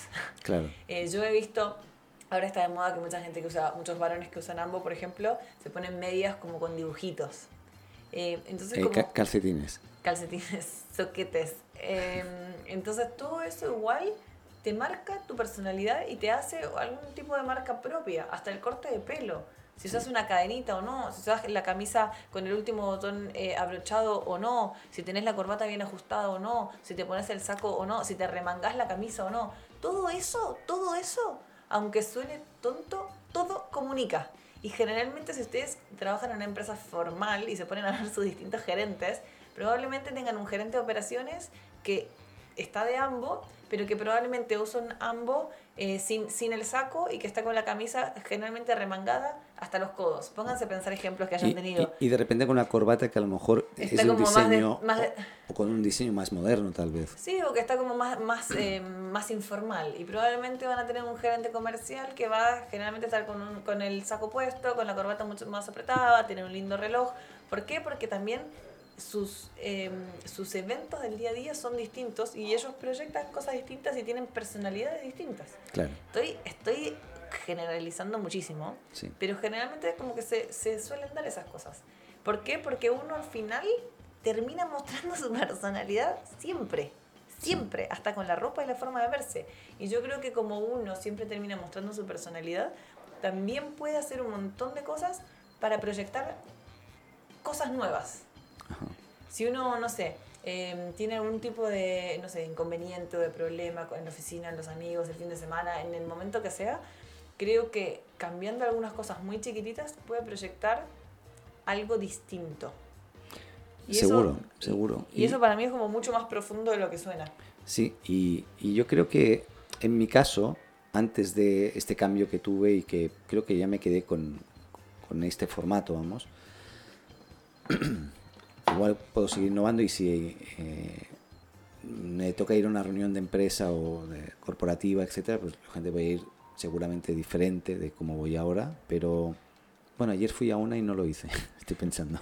Mira, yo lo que Eh, siempre recomiendo es como que No, eh, continúa tú y luego te, te No, lo que siempre recomiendo es em, como que no tengan miedo a probar. Es lo que iba a decir un poco, que la idea es, yo creo que por la inercia dejamos de hacer muchísimas cosas en No, la y- vida. Y, también a veces es como, mm, si uno lo reflexiona, es como el miedo al cambio. Al ser humano no le gusta el cambio. Eso es algo como innato a todo el mundo. Mm. No nos gusta que las cosas cambien, pero las cosas cambian todo el tiempo. Y si uno se quiere mantener eh, activo, se quiere mantener joven en el buen sentido de la palabra, no solo en el de si tengo una rubita o no, eh, en el sentido de, de espíritu Mental, joven, mental, sí. claro, mental, como con la cabeza trabajando, conociendo gente nueva, abriendo la mente. Eh, uno, uno tiene que, que hacer cosas para lograr eso. Y eso no, para mí no es solamente, no sé, man- eh, tener un trabajo, tener un hobby, eh, hacer un deporte. Eso también implica el cuerpo de uno. Claro. Y es súper importante. Estar bien con, con uno mismo, por fuera y por dentro, Obvio, y no tener miedo a cambiar también. No y tener con el miedo, envoltorio también, ¿no? Obvio, no tener miedo de decir, puta, ¿sabes qué? Tengo ganas de probar algo distinto. Prueben. Sí, yo, yo es una de las cosas que creo que finalmente íbamos a decantar, ¿no? Hoy es a eh, invitar al, a, la, a la prueba, puede ser prueba y error, puede ser que te pongas cualquier cosa y no, no. Y no significa tampoco irse de shopping y gastarse un millón de pesos en ropa. Uno puede ir y probarse. Oye, en- al menos en Chile hay un montón de lugares eh, muy económicos para comprar Sí. ropa de cierta calidad, Sí. con buen diseño. Yo creo que por ahí, al menos en Chile estamos bien. No sé en Argentina cómo estamos. ¿Mm? ¿Cómo estamos en Argentina? En Argentina los hábitos de compra son bastante distintos porque se compra más en tiendas específicas, no hay tanto retail. El Pero- único retail que existe en Argentina es Falabella y no es tan grande como en Chile, es como más de las... Hay de todo igual, ¿eh? hay para, de todos los precios y colores y tamaños y qué sé yo, pero es como que uno va comprando más por tienda. Claro. Bueno, aquí al menos eh, yo soy fan de dos tiendas en concreto donde voy habitualmente, no voy a dar nombres ahora, o sí. Sí, démoslos. Bueno, fíjate, yo voy voy a empezar a dar marcas, no me importa nada. Vale, vale. Yo voy a... fa- Increíble. Voy a Fashion Spark. Ok. Y, me- por ejemplo, las, las camisetas o poleras o remeras de Fashion Spark, a mí, t- todas las que tengo son de Te allá. funcionan, muy Me bien. funcionan. Eh, últimamente compré los jeans ahí, siempre compraba Levi's o Levi's, que diríamos en España. Levi's. Yo digo Levi's también. Allá. Bueno, Tenés Levi's. Levi's. Eh, Por Levi Strauss. eh, claro. compraba Levi's, eh, no sé, el 500, no sé cuánto, no me acuerdo. Y mis últimos años siempre fueron de comprar ese tipo de jeans. ta, ta, ta, Y ahora me compré en Fashion Spark también. HM es un clásico que es recientemente llegó a Chile, en España lleva muchísimos años. Eh, también lugar donde te puedes encontrar, encontrar mucha ropa de diseño. Y, mm, y hay otras tiendas después también eh, que ya no me acuerdo los nombres, ya no son de retail así tan, tan conocidas, pero, pero yo eh, con estas dos en concreto yo he podido probar mucho y he hecho esa prueba y ensayo de repente. Por ejemplo, hace poco me, me fui al, como se diría en Chile, me fui al chancho y me compré una, que es mi primera vez, una chupa de, de jeans, o sea, una chaqueta, campera de una campera de jeans con capucha y manga mm, como si fuera de... De corderito. de no, no, no, de, su- un, de... De cuero. No, eh, es que no sé, no sé los nombres. Como de polerón. Como de polerón. Sí, como de algodón. Sí, ya sé cuál es. Exacto, sí. Sí. Muy canchero. Muy canchero, pero me la he puesto una vez y me ha dado cosa. O sea, no me encontré cómodo con ella. ok, bueno, pero ahí Pero fue un experimento, no fue tan cara, de momento va a estar bien, ahí. Pero ahí es súper importante como que uno tenga la conciencia de decir, puta, ¿sabes qué? Con esto estoy cómodo y con esto no estoy tan cómodo. Y, y me gustaría dar un consejo también. Una es que no tengan miedo a probar cosas nuevas. Muchas veces el ser humano de vuelta no le gusta el cambio y es tipo, un pantalón pitillo, no, ¿por qué no? Un zapato de no sé qué, no, porque no estoy acostumbrado. No tengan miedo de ir, probarlo, preguntar, pedir un consejo. Eh, no lo tienen que comprar necesariamente. Pueden ir, probarse un montón de cosas distintas eh, y ver qué les gusta y qué les queda mejor y con qué se sienten cancheros y con qué no. Eh, y por otro lado, lo que yo recomiendo es si una persona tal vez no está tan acostumbrada a ir de shopping o si eh, no sabe bien qué le queda mejor o qué no le queda tan bien, porque muchas veces pasa eso también, como que uno se pone algo y dice, puta, esto me queda bien o me queda mal. ¿Estoy ridículo o no estoy ridículo? Como que el miedo, el miedo a que, a que después la gente te mire y te diga, hey, que te pusiste, eso siempre existe. Entonces yo ahí recomiendo dos cosas. La primera es, tal vez, no ir de entrada a un retail. ¿Por qué? Porque en el retail hay- hay 10 millones de cosas. Los probadores están colapsados, siempre hay fila, hay como poco espacio para cambiarse y no hay nadie que te dé un consejo o te opine. Entonces muchas veces cuando uno está empezando tal vez es mejor ir a una tienda más chica, aunque después no te compres nada, no sé, te vas a Savile Row, después te pareció muy caro, no te lo quisiste comprar, pero ahí es como que está mucho más ordenado todo el tema de talles, todo el tema de cortes, lo que es Classic Fit, lo que es em, Slim Fit, em, las poleras que tienen cuello, las sin cuello, es- está mucho más ordenado, está más fácil visualmente, los probadores son más grandes y generalmente siempre hay una persona que te atiende bien y mucho más personalizado. Entonces no es que tenés una vendedora que te va a decir, ah, sí, por el sector de J4 vas a tener una camisa linda, em, sino que te recomiendan mucho más. Em, eso por un lado. Y de vuelta, tal vez después no te compraste nada. No tengan miedo de ir y probarse cosas. O sea, chicos, las mujeres que generalmente como somos las que más compramos, les juro que vamos a 10 casas, nos probamos todo y después no nos compramos nada. O sea, no tengan miedo de ir y probarse cosas. Eso por un lado. Y por el otro tampoco tengan miedo de pedir ayuda. Si, si tienen una amiga, un amigo o un conocido o lo que sea, que, saben que le divierte acompañarlos un rato, después se toman un cafecito, siempre le pueden preguntar a alguien más, "Ey, ¿cómo me queda esto? ¿Cómo me queda aquello? Em, Hay asesores también. Bueno, sí, claro, pero eso hay que pagarlo, sí. Bueno, pero alguno de repente se puede animar. Yo puedo, yo puedo dar asesoría por la módica suma de, Claro. em, sí, de una con almuerzo en el McDonald's. Ah, no, em, pero bueno, no tengan miedo también de, de preguntar, de ir con alguien, es como algo bastante común. Y si no, bueno, solos. Em, pero siempre les recomiendo empezar como igual que con las cremas, un poco más tranqui. Y después cuando ya lo tengan mucho más claro y ustedes se sientan más cómodos, anímense, háganse una compra distinta, úsenlo, pruébenlo, vean qué impacto tiene. em, y les aseguro que después de eso va a ayudarlos a sentirse mucho mejor. Y en definitiva, si uno se siente bien, em, después las cosas vienen solas, las cosas buenas llegan. Maravilloso. Pues bueno, la invitación entonces es a prueben de cambiar un poco el estilo. De repente ustedes eh, están un poco cansados ya de lo, de lo que ya han puesto, de la, de, de- de la ropa que tienen en el armario. Sí, y anímense, anímense. Anímense, salgan y, y- Yo y- escucho mucha gente como que o, o- o me hace preguntas o me dice, hey, esto, aquello, ¿cómo me ves? Ay, no, eso es como de, de tal cosa. Hey, anímense, o siglo XXI, cada uno hace lo que tiene ganas. Fantástico. Esta es la invitación. Eh, esperamos sus comentarios a través de las redes sociales, a través de los Hashtag la comentarios. azotea. hashtag la azotea eh, y, y coméntenos lo que deseen a través de Twitter o a través de Instagram o a través de Facebook, estamos en todas, todas las plataformas. Suscríbanse a la azotea. Suscríbanse a la azotea, por favor, eh, a través de su podcast amigo. Y eh, recuerden que vamos a hacer un taller de podcast en Santiago de Chile próximamente, todavía no tenemos fecha, así que les estaremos informando. Eh, es importante compartir el conocimiento, ¿no? Cuando lo sabes. Por Cuando conoces algo, mejor compartirlo. Y nada, tenemos que dejarlo hasta aquí. Así que nos escuchamos en el próximo Capítulo. de Pipi Glamour. Pipi Glamour, ¿eh? Qué bonito. Ya. En una época quiero contar algo, porque vos sabés que yo nunca me quiero ir. en una época tenía unas botas Hunter eh, rosas, tipo las de Penélope Glamour. Ya. Eh, y me encantaban. Y todo el mundo me las criticaba. Y yo las usaba igual, por supuesto. Por eso anímense. Anímense. Al cambio, ya. Y a las botas rosas altas, hasta Exacto. la rodilla. Y ahora continuamos con Gabo. Vamos a, a ver, vamos a hablar de algo muy, muy interesante. Ah, qué intriga. Sí, Bueno, continuamos. Gabo al sindicato.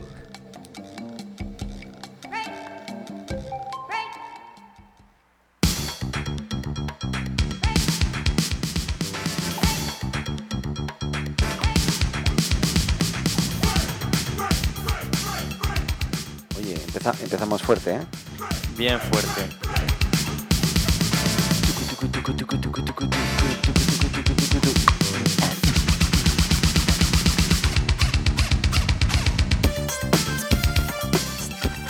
Bueno, a mí, a mí esto te he de decir que me trae unos recuerdos increíbles. Me imagino, me imagino. Y luego te, luego, luego te cuento por qué. Bueno, bueno, bueno. Aquí estamos una vez más. Aquí estamos, una vez más, para hablar de algún tema simpaticón, diferente, misceláneo. Misceláneo. Bueno, cultura, ¿no? Un poco el tema, el tema que, que te, que te trae aquí cada, cada, cada semana, que te atañe. ¿eh? Cultura. Y en este caso, cultura de, de música, ¿no? Sí, vamos a hablar hoy de la cultura del hip hop. Wow. ¿Qué entiendes por hip hop cuando yo me lo- cuando te lo cuando te lo digo, cuando te lo pregunto? Hip hop. Eh, pues la verdad, mira, yo nunca he, he buscado el significado exacto, pero me suena como va y viene, hip hop, como... Bueno, el, el hip hop, que muchas veces tendemos a confundirlo con el rap, eh, es una cultura que compila diferentes, diferentes justamente estilos, diferentes, o sea, es un estilo bastante similar entre todos ellos, pero compila diferentes disciplinas.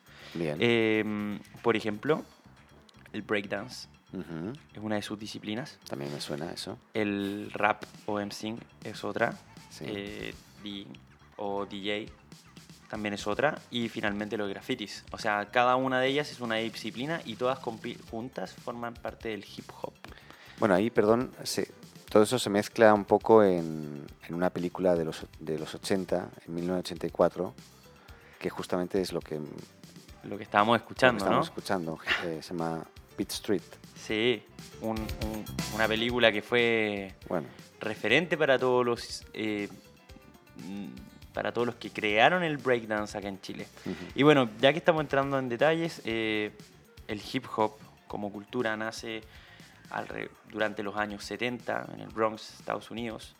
Em, África Bambata, ¿te suena? Perfectamente, ¿sí? sí, África sí. Bambata, el 76 crea el, el Universal Zulu, Zulu Nation, si no me equivoco se llama.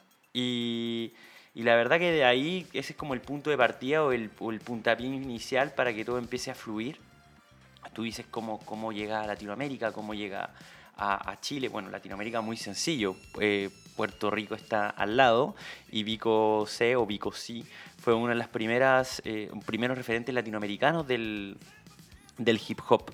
Eh, luego Chile en particular eh, es un fenómeno muy, muy, muy, muy particular porque Chile, como bien saben, desde el 73 en adelante estuvo en una dictadura y una, una dictadura con bastante influencia de Norteamérica, de Estados Unidos. Y bueno, eso formó parte de esta influencia del hip hop Ah, de- que tenemos hoy en día. Eso no lo sabía. Eh, sí, sí, sí. Eh, piénsalo que, que las cadenas televisivas de la época eran cadenas televisivas eh, de la dictadura. Sí. Eh, fenómenos como Sábado Gigante, con la representación de, de mm, Pavón y Clemente en la escena del breakdance, fueron de los puntapiés iniciales de la cultura del hip hop acá en Chile. Eso fue alrededor del, del 83. Mira tú. Eh, la verdad que es- es- ahí comienza a tejerse todo, tejerse toda una, una cultura, eh, comienzan a reunirse en, ahí en Paseo Humá, donde está la calle Bombera Osa, Sí. en donde se, se reunían grupos eh, a, a- a bailar breakdance que finalmente es una de las disciplinas que te exige menos eh, in- indumentaria. Claro. O sea, necesitas piso, cera, si, Sí. si es que el piso no, no- no es de buena calidad. O, o un, un- un recorte de algún tipo de material que te permita resbalar en el suelo. etcétera. Exactamente. Entonces, finalmente, por eso, y por eso se entiende que el hip hop se empieza a, a- a- a generar, a gestar en Chile en, en, en grupos sociales que no eran tan ricos, no eran de, de, o sea, de económicamente favorecidos. Eran más bien la gente que estaba en la calle, situación de ca- o sea, no situación de calle, pero con menos recursos en esa época. Sí. Eh, y bueno, en esa época justamente Sábado Gigante eh, y toda la influencia americana que teníamos empiezan a gestar todo esto. Y es en esa época que, que de Kiruza, que, de perdón, De eh, que, que- que lo tenemos aquí o no, vamos a escuchar algún extracto. Espérate un momento, un momento. A ver. De Kirusa, el otro juego. Sorry porque estamos así. con- Aquí está. Sí, que de, Vamos a- de Kirusa en el, en el 87 empieza con el primer hip hop.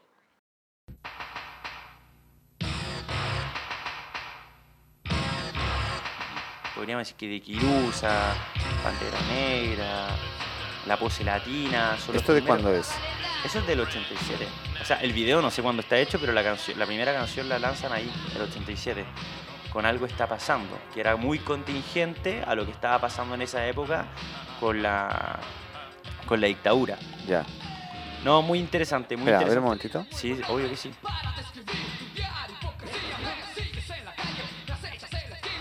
Otra onda, otra onda, completamente cosa, diferente a lo que es el hip hop de esta época Claro. y muy distante a lo que era, es como la Golden Age o edad de oro de- del hip hop en Estados Unidos con Tupac y con Dr. Dre. Eh, Completamente diferente, completamente diferente a ese tipo de hip hop, completamente al hip hop, completamente diferente al hip hop que tenemos hoy en día. Sí.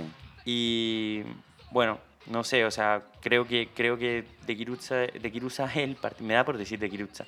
De Kirusa es el punto de partida de, de toda esta de toda esta escultura o es uno de los puntos de partida de toda Aquí esta en cultura Chile. acá en Chile. Mira. Exactamente. Y yo no sé cómo, cómo se habrá vivido en otras partes del mundo, yo no sé cómo se vivió, por ejemplo, en España, cuéntame, cuéntame un poco. Bueno, yo, yo te puedo decir que yo participé activamente en, en el, en el movimiento del break dance eh, en el año 84, cuando salió la película de Beat Street. Eh, me acuerdo perfectamente que un día llega mi abuela, yo vivía con mi abuela, eh, mi abuela, en, en Barcelona, y, y llega un día que ella le encantaba eso de la comida chatarra, le encantaba ir al McDonald's, le, le encantaba también ir al cine sola de repente. Y un día viene y me dice, oye, tienes que ver una película, me dice.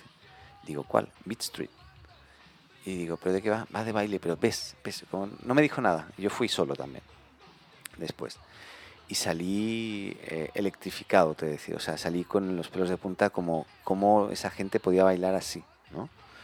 Los que bailan en el suelo. el- el- ahí se, se, se- ve la cultura de- del hip hop en todo su esplendor, me refiero en, todo el espectro que tú comentabas antes, que era eh, el- el baile, el break, el hip hop, el canto, eh, el graffiti, porque trataba de, de estos chicos que, que iban pintando el metro en esa época.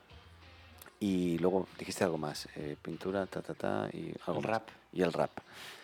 Eh, y la rima, ¿no? Eh, que, que- que tanto me cuesta a mí. Pero bueno, pero yo me acuerdo verla y, y quedé fascinado. Entonces, un día iba por la calle y bajo a un... Ahí en Barcelona. En Barcelona. Bajo al metro de Plaza Cataluña, en Barcelona, y habían dos chicos bailando con un radiocasete en el suelo. Eh, cuerpo, o sea, están bailando electro, que se llama, ¿no?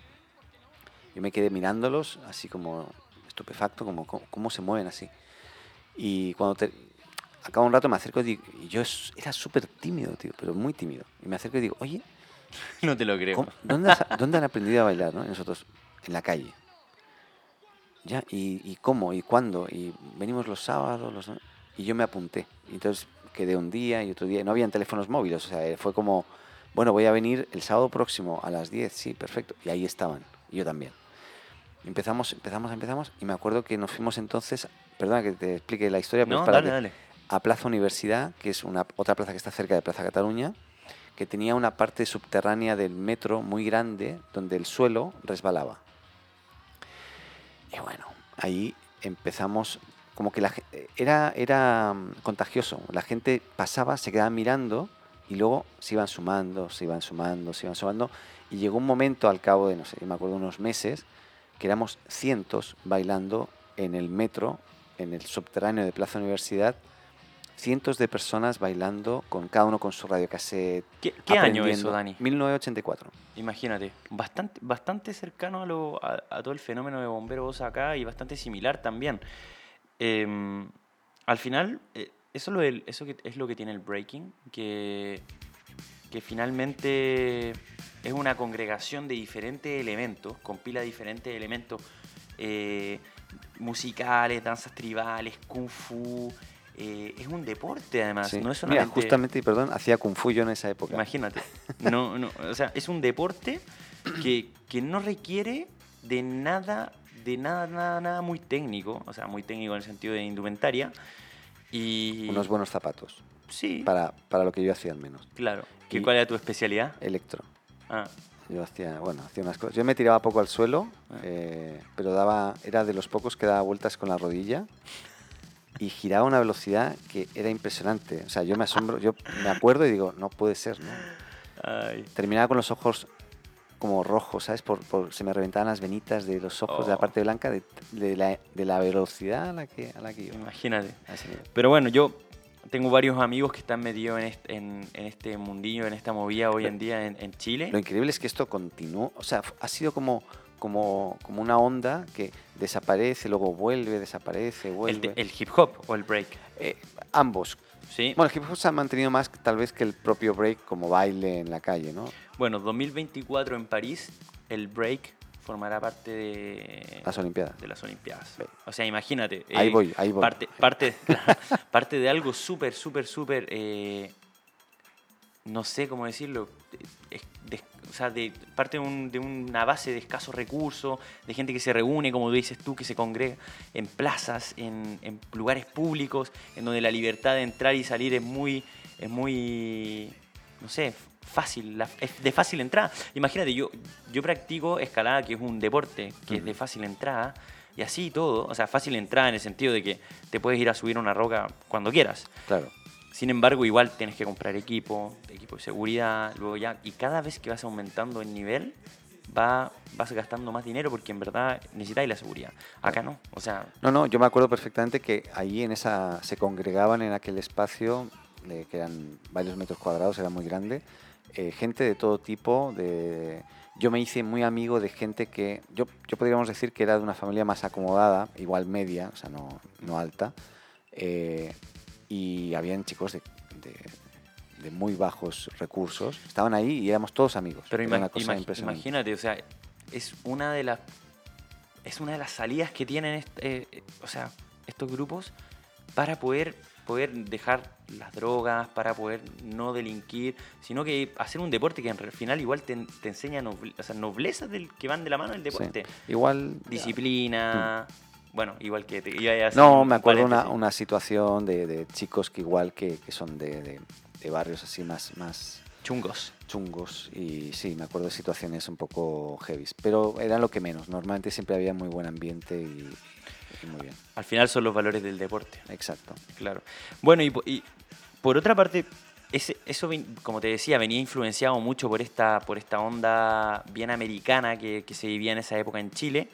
Pero al mismo tiempo había una oleada de llegada de exiliados, eso del 88 más o menos, de, exiliados que empezaron a llegar a Chile, eh, hijos de exiliados más bien, y que venían con, con toda esta onda de, de lo que era el hip hop. Dentro de ellos está, por ejemplo, Jimmy Fernández, que es de la Pose Latina, un grupo bastante conocido acá en Chile.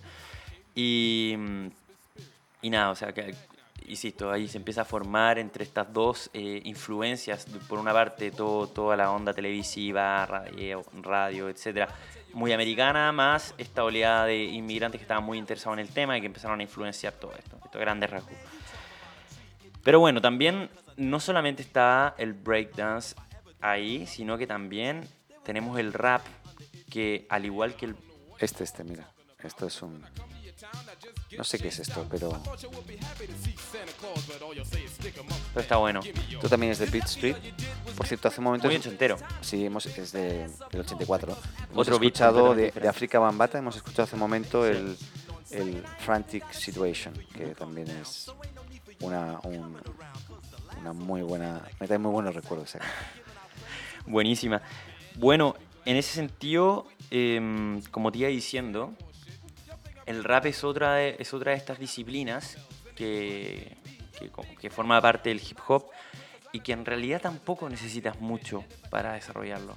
De hecho, ser DJ y hacer grafitis son las más complejas o elaboradas del hip hop en el sentido de que necesitas indumentaria. El rap también es bastante social. Y acá en Chile se da un rap muy social, dado que uno, se- el, el rap se forma en un contexto bastante agresivo socialmente, o sea, en plena dictadura. Ya. Y dos, se da en barrios que no son los barrios, insisto, de, o sea, son barrios eh, que no son acomodados acá en Santiago. Entonces se empieza a formar esto y a medida que va pasando el tiempo, empiezan a salir, empiezan a llegar nuevos grupos y ahí en el 97, en el 91, entre el 97 y el 2000 es como la época dorada, vamos a decir, del rap chileno y es Tiro de Gracia, Maquisa, eh, no sé si tienes por ahí alguna canción de Tiro de Gracia que podamos poner. Vamos a ver tiro de... A lo mejor no sale publicidad, ¿eh? Tiro de gracia, tiro de gracia. ¿verdad? Remaster- No, el otro Chile, el tal... ah, ¿verdad? No. All Ace on Me, ¿es ese? No, ese es Chupac. Chirusa, ¿no? El juego verdadero. Esa. Esa. A ver, Ah, es que no pone... Ah, tiro de gracia lo pone aquí, perdón. a ver, a ver. ¿eh? Ese es un... Vamos a ver ¿No si- lo conoces, si Dani? No, yo no conozco nada. Soy un desconocedor total de todo. ¿En serio? Sí. Tiro de Gracia es con Juan Sariu y Saturno. Son, es un emblema para el hip hop acá en Chile. ¿Esto? Ya. Ahí está. Te lo dejo ahí El para que juego lo escuches. verdadero. Sí. El juego se hace verdadero, cuando el juego se hace verdadero, el juego, Sí, el la había juego. Cuando el Sí, juego sí. se hace verdadero, bienvenido al laberinto eterno del fuego. Trato de desenvolverme entre tanto sueño y vida. No encuentro salida, el clima golpea mi cara. Mi carácter se hace maña cada vez que el juego es verdadero. Dejo de lado los sentimientos que sean humanos. Ni siquiera da la mano a que Bueno, es un arte esto, tío. Sí, es es un que es- arte. pero te das cuenta de la evolución del concepto. Sí, o sea, por el- supuesto. durante el 80, mucho más ochentero, otro tipo de beat.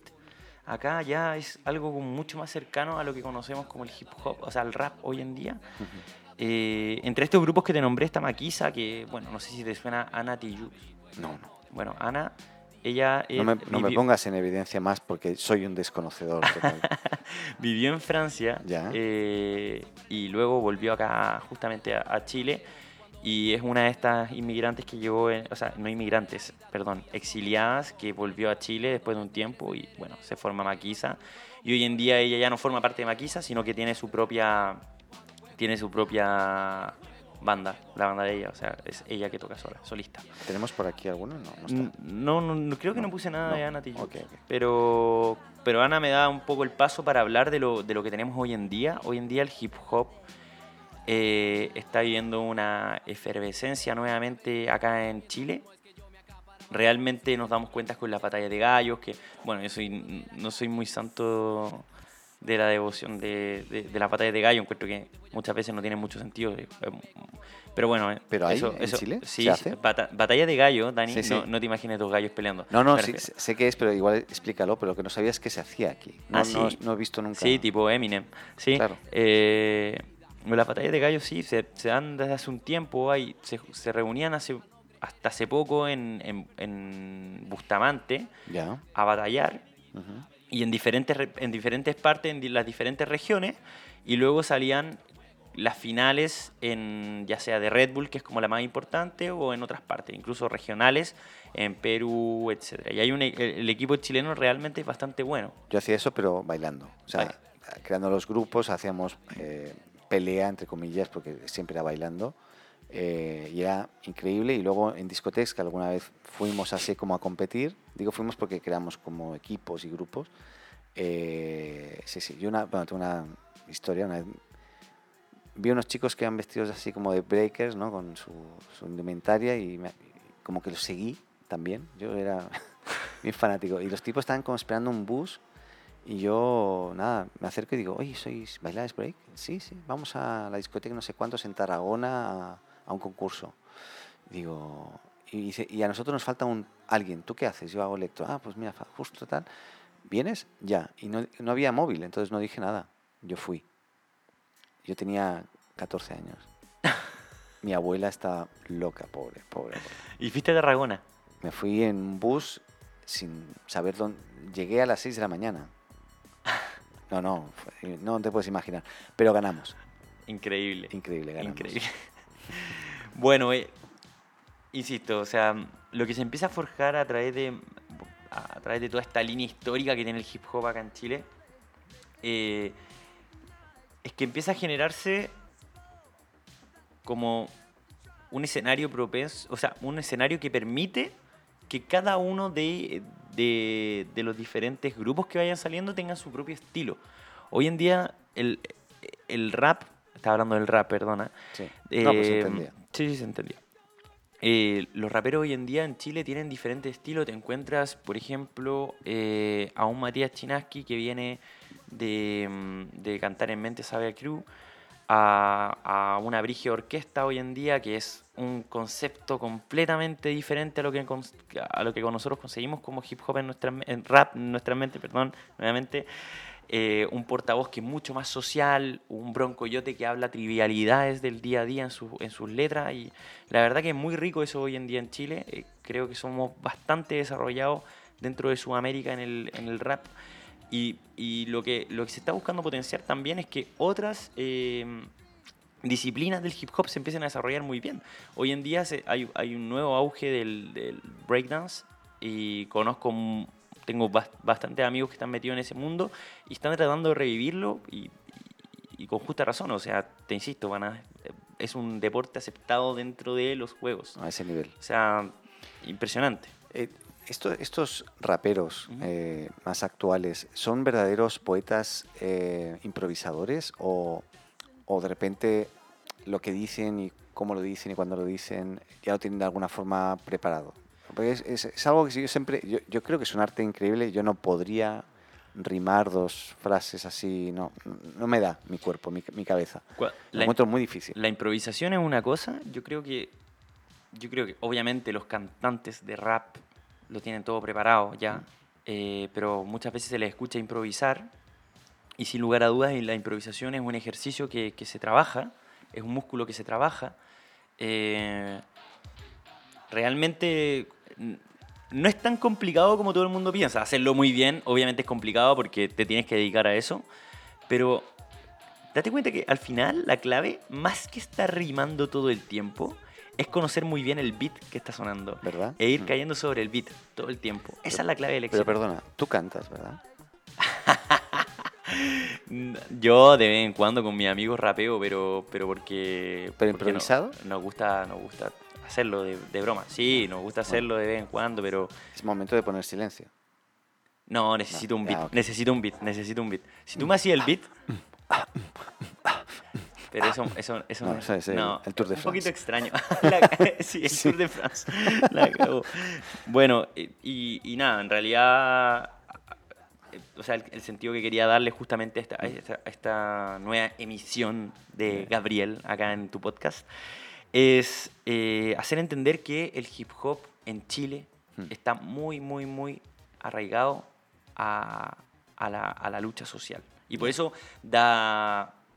Por eso es muy extraño tener hoy en día a un Broncoyote, que es un, un rapero en particular que, by the way, era profesor, eh, que, que rapea cosas como triviales de la vida, no, no rapea, no rapea con lucha social, que la, la gran mayoría de los raperos hoy en día en Chile, por ahí tienes a Portavoz, que uno, de los, que uno es como de los, de los grandes referentes hoy en día. A ver, ¿cuál me has dicho? Portavoz, portavoz. Creo que no sé, no sé Yo cuál. tengo aquí el otro Chile. Mira. ¿Y ese? Sí, Mira, ponla. Vamos, a- vamos a ver. Espera, A ver, a ver, a ver. Vamos, vamos, vamos. estamos con otra. Espera.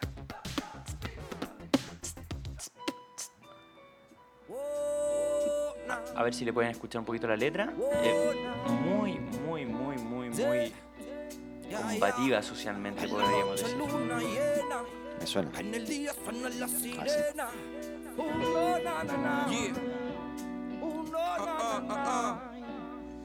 Vengo de Chile, el bajo Chile es anónimo, actores secundarios en un filme antagónico. Ese Chile es al que definen de clase media, pero tiene las medias deudas que los afligen y lo asedian. ¿Te das El Chile cuenta? de O mis sea, iguales. al final todo el concepto viene muy arraigado eso. O Sí. sea, Pero em- dices que él era profesor.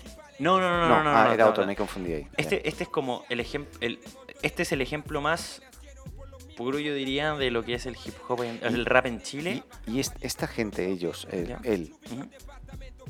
eh, ¿vive de la música hoy? Por supuesto que sí. Por supuesto que sí. Por supuesto que sí. No es algo que se haya profesionalizado. O sea, no, jamás ha llegado al nivel que tienen que tiene el rap en Estados Unidos, por ejemplo. Todavía claro, no- no- nunca locura. hemos llegado a eso y siendo que acá hay referentes de mucha calidad, no se le ha dado foco simplemente. O, o por otra parte, ellos tampoco han, querido, han, han tenido la necesidad de hacerlo porque es como su cultura. O sea, Esto pasa en todo, ¿eh? pasa en la música. Yo conozco un guitarrista maravilloso de música clásica, de guitarra clásica, perdón, eh, chileno, que, que fuera de aquí no es nadie. Y in- incluso te diría que en Chile poco es conocido, pero es un mago de, la guitarra. Y de esto, ¿cómo puede ser que alguien así tan talentoso no haya podido crecer más? Hoy es profesor de una escuela, o sea, de la, no sé, de la universidad o no sé dónde, de- del conservatorio de música debe ser de, Viña del Mar, creo pero la verdad es que en, en otros países, aparte de estos grandes como Estados Unidos y otros que le dan, le dan coba, o sea, le dan la importancia que se merece y hay público para esto también, ¿no? Eh, ahí pueden evolucionar, aquí poco, mm. aquí poco. Sí, o sea, efectivamente, yo creo que también va por una parte de saber quién te representa, saber meterte en el buen mundo, como si quieres surgir en ese aspecto, en el aspecto más económico. Yo creo que el foco de, de los artistas que tenemos hoy en día en Chile, obviamente ellos quieren vivir de esto y por lo tanto tienen que hacer pasta de esto, pero realmente no creo que su foco sea ganar dinero, sino que seguir haciendo esto que al final el hip hop como cultura es, o sea, es algo muy, muy, muy particular y, y va a costar que cambie al menos acá en Chile. Voy a poner algo que no sé qué es, pero lo voy a poner. Da. Vamos a ¿Lo conoces? De momento no ha sonado nada. No sé, lo vamos a dejar de fondo, no sé qué es. Pone rap chileno. El sur es hardcore, good level, enfermos del rap. ¿Y cómo se llama el artista? Ni idea. Eh, Jonas Sánchez. Ah, Jonas Sánchez. Ay, ayer, te digo algo muy gracioso, ayer fui a una discoteca y estaba Jonas ¿Ah, Sánchez. Pues bueno, sí. Por ahí va, va a sonar después Eh, de fondo. es joven igual, este gallo. Sí. Bueno, Dani, eso. o sea, Eso, el rap. Poder, poder, poder dar una pincelada de lo que es el rap acá en Chile. Eh, no ahondé mucho en el resto de, de las regiones porque no sé mucho. Gracias por tu experiencia, realmente enriquecedora. Sobre todo me quedó claro que tengo un, un compañero que gira de rodilla ahora, así que espectacular. No, eso te, te puedo explicar que un día dando vueltas con la rodilla tenía un coro. Normalmente se ponía gente alrededor mío mirando. Era, era bien espectacular eso, porque muy poca gente lo hace o lo hacía. Em, y me empezó a sangrar la, la nariz de la, de la inercia tan fuerte que se reventó una venita. ¡pa! Y, y claro, yo no me di cuenta. Iba tan rápido y no, no veía nada. Y de repente la gente gritaba ¡Ah! y, y me, detuve y estaban todos manch- pobres Llenos de sangre. llenos de sangre Guau. alrededor. Era como una centrifugadora Qué de, asco, de sangre. tío. No sé si asco, era, fue, fue entretenido. Todo el mundo al final se rió. No, seguro, sí. seguro. Dijeron, bueno, mis zapatos, pobres, pero bueno. A ver, espera, ¿eh? Excelente. espera, espera. Esto es un poco hardcore, en Sí. realidad. Eh, Lo dice, ¿eh? es hardcore, good level, enfermos del rap. Pueden estar enfermos incluso, y son hardcore. Bueno, Da- Dani, te quiero ahí, Ya. en primera fila de las próximas batallas de gallo para que te enteres que existen acá en Chile. Tú no, te- no, no estabas, pero hace dos años en la empresa donde estamos, eh, trabajamos juntos, hicimos una pelea, pero de, de break. Y fue, fue bastante espectacular, porque yo algo me acuerdo, pero ya me cuesta, o sea, estoy un poco oxidado. Pero bueno, sí. Eh, pero no, hip hop, o sea, rap no me, cuest- me costaría, no, no podría. ¿Y si tengo una base? No, no, no. Hola, estoy aquí. Qué bien. estar aquí. Esto no es como sé. ramen, ¿verdad? No, no, no, ni idea, ni idea. No. Voy a hacer el ridículo. No, sos un grande, Dani. Bueno. Oye, muchas gracias por esta instancia nuevamente. Eh, espero que te haya llevado un poquito de lo que es el hip- la cultura del hip hop acá en Chile. Sé que ahondé mucho en el break y en el rap. Son los dos temas que conozco mejor. Graffiti Eh, también, hay muy buen graffiti aquí en Sí, Chile. sí, sí, sí. Muy sí, bueno. Sí, sí, sí. De hecho, hay un museo abierto de.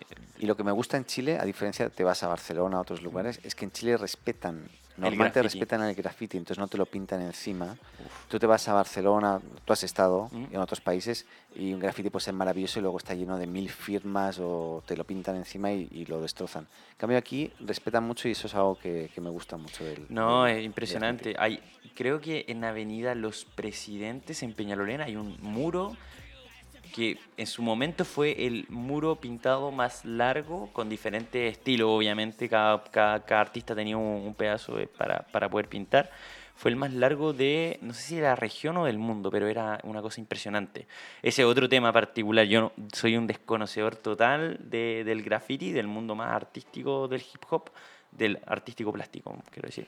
Bueno, Así que Ahí una podemos eh, ver otro, otro día sobre el graffiti, eh, aunque somos desconocedores. Sí, a, a ver si algún día podemos tener a alguien, algún representante, ¿no? O de- del mundo del hip hop sería Ah, también, hombre, si tú luego puedes conseguir, tú debes estar mejor Seguro, seguro. que yo Yo, de hecho, quería aprovechar de darle las gracias a, a un amigo, a Julián, que, que me dio muchos datos, me, me- me explicó muy bien sobre todo la historia del breakdance, que yo no la conocía para nada. O sea, la conocía porque viví un tiempo con él, pero no la conocía tan bien, así que... Yo sí que se te, muestro unos movimientos ahora. A ver. Ponemos el Beat Street y yo te... Mira, mira, espera, mira, ¿eh? ¡Hostia, Dani! Impresionante. Dani, Dani, detente, detente, la rodilla Ya. no. Bueno, hoy de verdad que le acabo de hacer un movimiento y casi me disloco el, el hombro. este. Ya. Bueno, Bueno, un abrazo grande. Nos escuchamos Muchas en el próximo. Esa, adeu.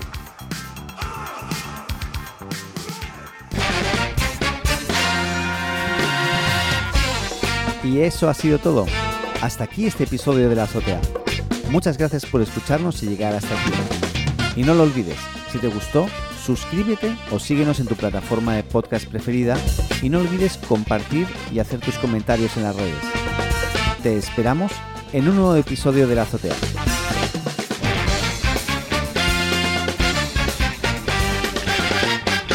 Adeu.